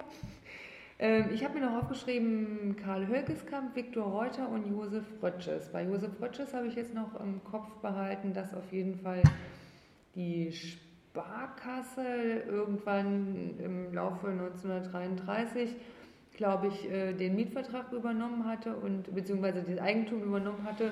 Ja, nee, das ist und, eine andere, das ähm, verwechselst du jetzt. Äh, das, ist, hat, äh, das hat mit Rötschers jetzt in dem Fall nichts zu tun. Also, Hölgeskamp war der Organisator der Herner Sozialdemokratie. Er war sicherlich in den 20er, 30er Jahren ähm, eine der wichtigsten Figuren in Herne, ist auch ähm, dann öffentlich denunziert worden und angefeindet worden. Er wurde verhaftet und im März 1933 trieben ihn dann auch SA-Leute durch die Straßen der Stadt und er musste sozusagen eine Leiter mitnehmen und musste die SPD-Wahlplakate von der Märzwahl von den Wänden entfernen. Also so eine Art öffentliche Demütigung. Ja. Und äh, Höckeskamp hat sich dann im Prinzip ist auch ein Gerichtsverfahren gegen ihn durchgeführt worden, also so Schauprozesse. Mhm. Ne? Also öffnende Verleugnung und Schauprozesse. Und äh, er hat sich dann zurückgezogen und nach 1945 äh, hat er dann nochmal auch als ähm, Stadtdirektor mit äh, Herne in der, in der Phase des Wiederaufbaus nochmal Funktion übernommen, aber er war im Prinzip dann schon zu alt, um noch in der. Kommunalpolitik groß zu wirken. Viktor Reuter war einer der wichtigsten Figuren äh, der Herner KPD. Er war Landtagsabgeordneter und war einer, war hier im Rat, er war stadtbekannt. Er wurde 1933, 34 mehrfach verhaftet wegen also Das sind dann die sogenannten in Schutzhaft. Ne? Es gibt auch das Dokument darüber. Er hat im Herner Polizeigefängnis gesessen und wurde dann eben 1944 erneut verhaftet und ins KZ Bergen-Belsen äh, verschleppt, wo er dann unter bis heute ungeklärten Umständen gestorben ist. Mhm. Aber wer im Konzentrationslager Bergen-Belsen im März 1945 gestorben ist, ist halt so oder so getötet worden. Ja. ja. Und äh, den dritten, den du erwähnt hast, ist, ist äh, Josef Rötsches. Das ist der, äh, ja, es ist im Prinzip also äh, einer der Gründer dieses äh, noch heute existierenden Buchhandlung Kötters und Rötsches. Mhm. Ja. Josef Rötsches war, war konservativ, ne? er war ein äh, Zentrumsmann. Zentrum war damals die Partei des Katholizismus, die auch eine sehr hohe Wählerschaft in der in der Bergarbeiterschaft hatte. Es gab also, es wurde noch viel stärker als heute konfessionell gewählt. Mhm. Das heißt also, viele katholische Arbeiter, Bergarbeiter haben dann eben nicht die KPD oder so gewählt, sondern die haben Zentrum gewählt. Ne? Und Josef Rötsches hat äh, den Herner Anzeiger herausgegeben. Und er war auch klar antikommunistisch, ne? muss mhm. man auch ganz klar sagen. Er hat sich da auch äh, äh, entsprechend hat sich das Blatt auch immer positioniert, aber er war auch, ist das Blatt hat, aber auch, war auch ganz klar gegen die NSDAP mhm. orientiert. Ne? Es gab den Schriftleiter Leo Reiners, der für mich persönlich eine Entdeckung ist, weil er 1932, 33 sehr intelligente Kommentare geschrieben hat. Äh, später war er einer äh, der, äh, ich weiß gar nicht, ob er ein Mitbegründer der CDU in Herne war, aber er, dann steht, äh, er war dann später Leiter des Kultur- und Presseamts der Stadt Herne. Mhm. Aber er ist auch, äh, es sind eben nicht nur linke Leute verfolgt worden von den Nazis, mhm. ne, sondern es gab eben auch im bürgerlichen Bereich und im, äh, im katholischen Bereich Leute, die verfolgt wurden. Ne. Das wissen wir ja zum Beispiel vom äh, äh, Pfarrer Ludwig Steil aus Holsterhausen, der äh, dann auch im KZ Dachau gestorben ist 1945 und als evangelischer Priester opponierte gegen äh, den, gegen die NSDAP. Klar, diese Gestalten, die man dann zum Teil eben einfach auch äh, vor Ort in Anführungsstrichen noch finden kann, in Form eines Straßennamens oder in Form von Geschäften, die es noch gibt. Ne? Äh, ähm, die tauchen natürlich in diesem Buch auf und ich wollte eben einfach zeigen, wie bestimmte Personen nach 33, wie ihre Karrieren weitergingen und äh, was daran einfach auch skandalös ist, ist natürlich dann in jeglicher Weise die Art der Entnazifizierung, die dort äh, stattgefunden hat. Ne? Mhm. Ne? Also äh, sowohl bei den führenden NSDAP-Leuten, bei äh, Karl Nieper zum Beispiel in Herne äh, oder bei äh, Bönnebruch-Althoff in Wanne-Eickel war ähm, die Entnazifizierung natürlich äh, grotesk. Ja? also Bönnebruch-Althoff war in Wanne-Eickel der wichtigste Mann und ähm, er erklärte dann in einem, in einem Prozess nach 45, dass er die Einführung äh, des Judensterns für eine Maßnahme der Spionageabwehr gehalten hat. So absurd und so lächerlich diese Begründung ja auch ist, aber sie war, sie reichte halt aus sogar. Das ist ja das Schlimme. Die Gerichte haben das so akzeptiert und das nicht hinterfragt. Ne?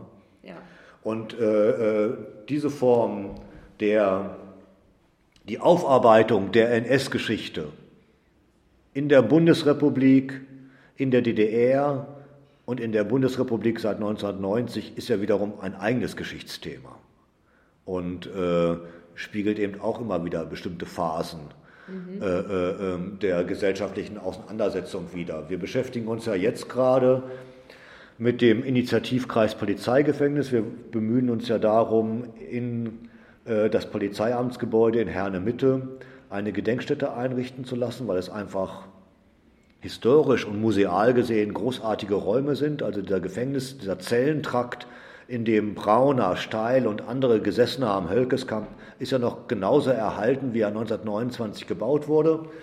Und, damit, und äh, in diesem Kontext beschäftigen wir uns eben auch mit der Herner Polizei. Mhm.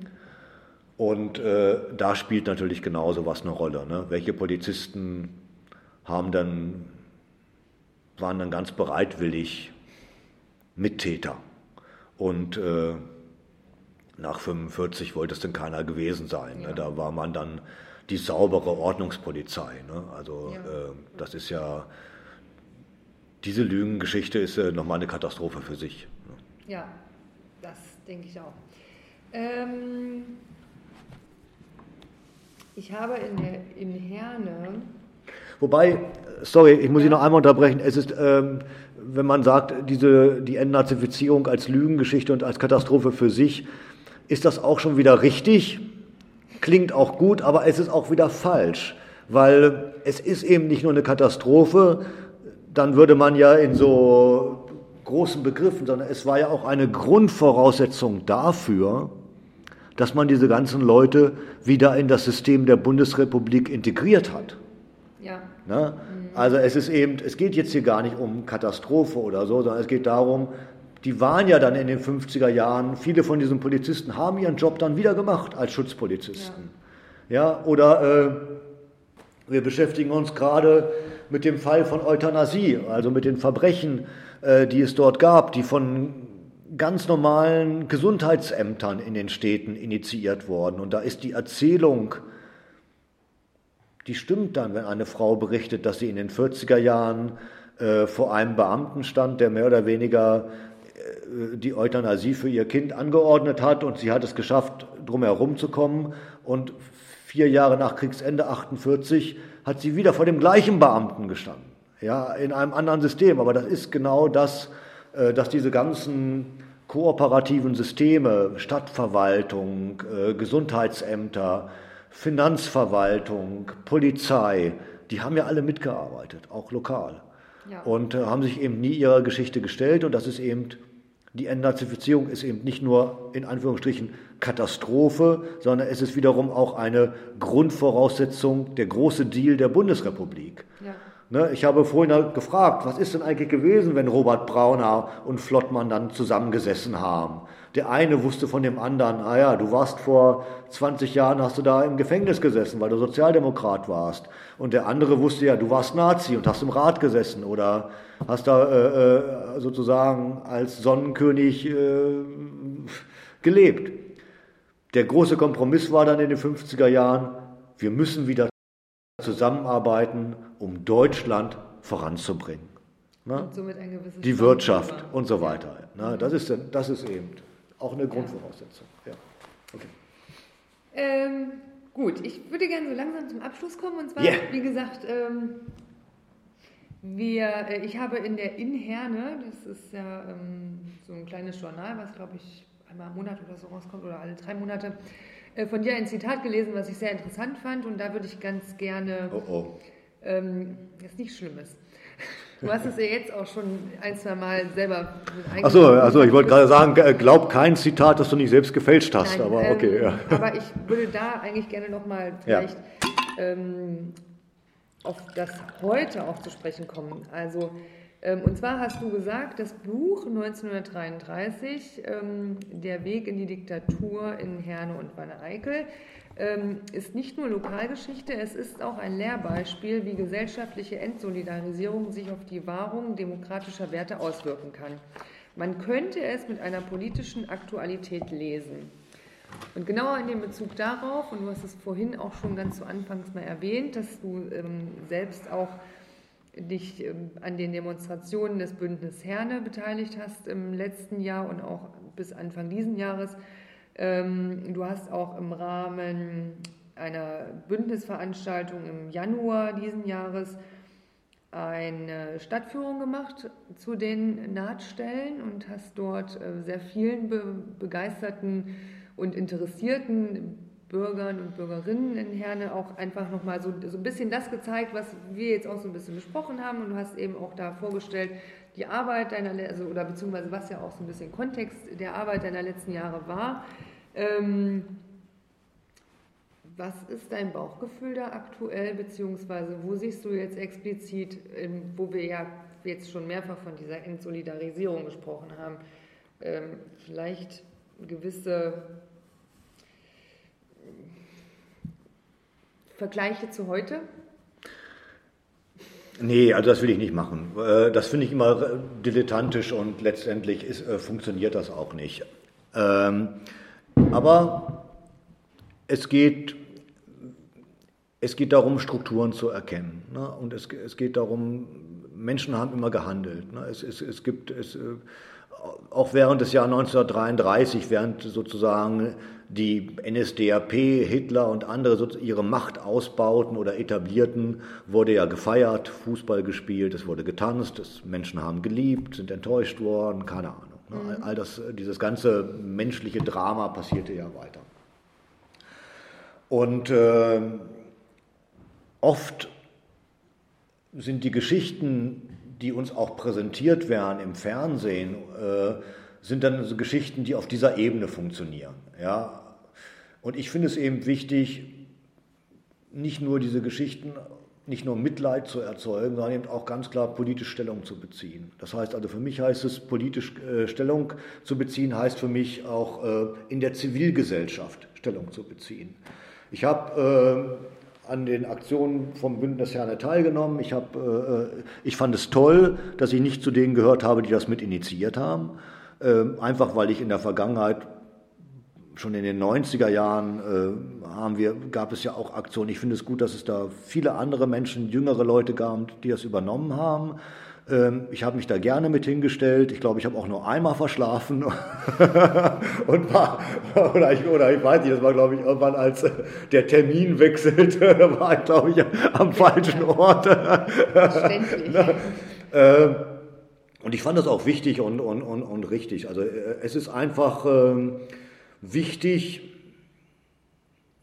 Position zu beziehen, zu definieren, wogegen man ist, aber auch zu definieren, wofür man ist. Mhm. Ne? Also wo sozusagen die Alternativen ist. Und eine, eine, eine, eines, einer der schlimmsten Sätze, die ich als Student und bei so vielen didaktischen Reden gehört habe, ist, aus der Geschichte lernen. Wir lernen gar nichts aus der Geschichte. Also aus der Geschichte lernen ist ein großer Fake. Aber ähm, wir können uns bemühen, bestimmte Entscheidungen zu treffen als Person und zu sagen, heute ist es wichtig, dass ich mich gegen diese besorgten Bürger positioniere in der Öffentlichkeit. Dass ich da mein Gesicht zeige und mich hinstelle. Und dass ich nicht bequem bin und was anderes mache. Also es ist eben auch, ähm, es ist eben auch wichtig, sich zu solidarisieren, ähm, Prinzipien zu vertreten. Das heißt also auch, ähm, dass man begreift, wenn Flüchtlinge angegriffen werden, dass das eben nicht nur ein Phänomen ist, was mich nichts angeht, sondern dass es ein Phänomen ist, was mich auf jeden Fall etwas angeht. Ja? Also dass sozusagen äh, ich für eine Form von Solidarität, so ein alter Begriff, äh, äh, dass das einfach wichtig ist, ne? dass ich sozusagen äh, einstehe. Ähm, das heißt auch nicht immer, dass ich politische Lösungen für gesellschaftliche Phänomene habe, die da sind. Ne? Ich kann Corona auch nicht lösen oder so, aber, aber ich muss halt für bestimmte Dinge einstehen und, und, und Position beziehen in der Öffentlichkeit. Und das habe ich eigentlich, glaube ich, versucht immer zu machen, äh, indem ich dort mit meinem Namen auch stehe und, und äh, da ganz klar gesagt habe, dass es die Erinnerungskultur für mich eben nichts ist, was sich in, ich sage es jetzt mal bewusst zynisch, Krokodilstränen an irgendwelchen Gedenktagen erschöpft, sondern dass es etwas ist, was zur politischen Aktualität gehört, was eben auch äh, äh, ein Statement ist, was ein Teil unserer politischen Kultur und Auseinandersetzung ist. Ja. Und so ist es ja auch äh, in dem Sinne auch geworden, dass wir uns versuchen, hier jetzt im Gespräch über politische Inhalte auseinanderzusetzen. Aber dieses, dieses Schema äh, zu sagen, naja, so war es 1933, wie ist es heute, kann man das übertragen? Also das funktioniert nicht. Also das, äh, übertragen nicht, ne? aber würdest du vielleicht denken, weil das, ich meine, also meine persönliche Meinung ist mittlerweile, dass ich äh, dieses, ich bin nicht politisch, ich bin weder rechts noch links. So, das ist für mich eine Aussage, die ist, äh, die, die kann ich die möchte ich nicht mehr akzeptieren, weil ich für mich mittlerweile einfach denke, es gibt keine Mitte mehr. Also, ja, das sehe ich anders. Ich sehe es, äh, das sehe ich äh, sogar ganz, äh, aber also, das hat jetzt nichts mit dem Buch zu tun. Ich sehe es, ich sehe es eher so, dass rechts und links nicht mehr funktioniert. Also ich glaube einfach, dass diese, ähm, dass wir dieses Koordinatensystem, das wir hatten, rechts und links, mit dem ich auch aufgewachsen bin und das mir total vertraut ist. Und ich wäre froh, äh, wenn ich äh, da drinnen äh, in irgendeiner Form mich immer bewegen könnte, weil da kenne ich mich aus. Aber wir haben doch ganz andere Debatten über äh, Gender, Transgender und wir haben äh, Migrationsphänomene und, und diese verrückte äh, Corona-Diskussion, die, die, die, die, läuft, ne? wo dann ähm, Leute so ein wo Spinnerte, und das sage ich jetzt ganz bewusst, dann so ein Querdenker, wo jeder meint, der einen Furz im Kopf hat, er wäre jetzt ein Querdenker oder so, ne? und, und, und ein Begriff, der eigentlich, ja. Der, ja mal, der, der ja auch mal gut war, gegen den, gegen den Strom zu denken. Ne? Also es ist ja, ist ja fürchterlich, was, was dafür was, was da für, äh, für Leute hochkommen, die ihre Kinder auf Bühnen ja, schieben definitiv. und so. Ne? Aber genau aus diesen Aspekten bin ich zum Beispiel wirklich schon fast der Meinung, das spielt es nicht so Parteien wie der AfD in die Hände, um eben diese Mitte zu greifen und zu sagen, die sind ja momentan weder mit irgendwelchen Flüchtlingen solidarisch, ähm, noch mit den eigenen Mitmenschen in dem Sinne, was Corona angeht, solidarisch. Ähm, ist es da nicht ein leichtes, da doch wieder zu ja, äh, weiß ich nicht, so, so ein bisschen Propaganda zu betreiben oder die Leute zu angeln, unbewusst vielleicht sogar? Also ich befürchte, dass die Leute viel bewusster wählen als, äh, äh, also auch die sogenannten Protestwähler wählen ja scheinbar bewusst. Ja, also die machen ja bewusst irgendwo ein Zeichen hin und äh, äh wenn sie dann zwei Jahre oder drei oder vier Jahre später woanders äh, etwas ankreuzen, machen sie das ja auch bewusst. Die AfD zum Beispiel ist natürlich äh, ein Phänomen, da hätte man mal irgendwann gehofft vor 20 Jahren, dass das nicht so passiert. Ja, also dass, dass, es, dass wir nicht eine rechte bis eben rechtsradikale Partei haben, ähm, die so viele Prozente bekommt. Mhm. Ja, das Traurige ist ja, wenn man sich hier Herrn und Wanne Eickel anguckt, dass die in den äh, Bezirken viele Stimmen bekommen, die früher mal zum Teil sehr links definiert mhm. waren. Ne? Aber da müssen wir ja auch noch über ganz andere äh, äh, Prozesse reden, über dann auch die Bindungsunfähigkeit, die zum Beispiel die Sozialdemokratie, dass sie vieles ihrer Basis verloren hat. Ne? Also mhm. wie gesagt, äh, das führt mir jetzt im Prinzip zu weit und äh, da komme ich dann auch zu sehr ins Spekulieren. Mein Job als Historiker ist es, ähm, Dinge aufzuarbeiten, Strukturen aufzuzeigen und ich glaube, dass eben einfach äh, es wichtig ist, für uns als Individuen Position zu beziehen und unsere Solidarität füreinander, mhm. äh, das sozusagen, selbst wenn wir nicht immer politisch einer Meinung sind, ja, dass ich das nicht zulassen kann, dass du äh, aufgrund eines Unrechtsgesetzes diskriminiert wirst oder so. Mhm. Na, das ist, glaube ich, äh, etwas, was man so allgemein sagen kann. Und dass es eben auch wichtig ist, äh, Position zu beziehen, dass man nicht kuschen darf, mhm. dass man auch keine Angst haben sollte in der politischen Auseinandersetzung und dass man auch mal mutig ist und, äh, und vielleicht auch mal Dinge über Dinge nachdenkt und formuliert und, und äh, überhaupt einen Diskurs sucht dass wir miteinander reden und kommunizieren und daraus auch in irgendeiner Form gesellschaftliches Leben entsteht. In Form von kulturellen Veranstaltungen, in Form von äh, äh gemeinsamen Aktionen. Und das fand ich eben auch sehr angenehm an diesen Protesten, die wir dort gemeinsam erlebt haben, äh, dass man dann Menschen wieder getroffen hat. Ja, und, und, und äh, dass man da auch äh, sozusagen eine Verbindung war und auf die, auf die Straße gegangen ist, um, um ja. zu protestieren ne, und, und äh, sich zu positionieren. Ich glaube, ähm, das ist schon wichtig. 33 zeigt einfach, ähm, da würde ich es vielen Menschen einfach überlassen, das Buch zu lesen und sich selber vorzustellen, was hat das mit meiner Familie zu tun, was hat das mit mir zu tun, was hat das mit äh, äh, meiner Wahrnehmung des politischen Lebens heute zu tun. Ähm, ich glaube, da bin ich schlecht beraten, wenn ich da so allgemeine äh, Vorschläge mache oder Parallelen ziehe, weil die können immer in der Kürze der Zeit nur falsch sein. Ja gut, also das auf jeden Fall, das wahrscheinlich schon. Ähm, wie gesagt, ich finde halt nur deine Aussage eben zu sagen, man kann es mit einer politischen Aktualität lesen, würde für mich heute tatsächlich zutreffen. So dem, ja, das ist ja auch, deswegen, deswegen ist es ja auch, ähm, so das gestehe ich ja auch, das ist ja auch nicht unbeabsichtigt von mir. Aber trotzdem würde ich mich jetzt nicht hinstellen und sagen, das ist ein didaktisches Buch und ich lege dir sozusagen diese Konsequenz nahe. Das ist ja sehr schön und dann habe ich ein Ziel erreicht. Ne? Also das, ja. äh, äh, äh, aber ich stehe dann eher darauf, dass jemand aus seinem eigenen Antrieb heraus zu solchen Schlussfolgerungen mhm. kommt. Ne? Also ich neige, mag das nicht so sehr, so sozusagen ähm, so, so, generelle Statements oder jemand zu sagen, was er denken soll. Wenn das aus dem eigenen Prozess passiert, ist es genau das, was ich beabsichtigt habe. Mhm. Also ist es schön, das zu hören. Und, und so, wie gesagt, ich persönlich habe nur, äh, fand das auch wichtig, ähm, dass dieses Buch, und das meinte ich auch ernst, auch dem Bündnis Herne gewidmet ist. Ich fand, das äh, ist eine wichtige Erfahrung. Und ähm, klar kann man, wenn man sich damit auseinandersetzt, für sich persönlich bestimmte Prinzipien definieren, was einem wichtig ist. Das ist wünschenswert.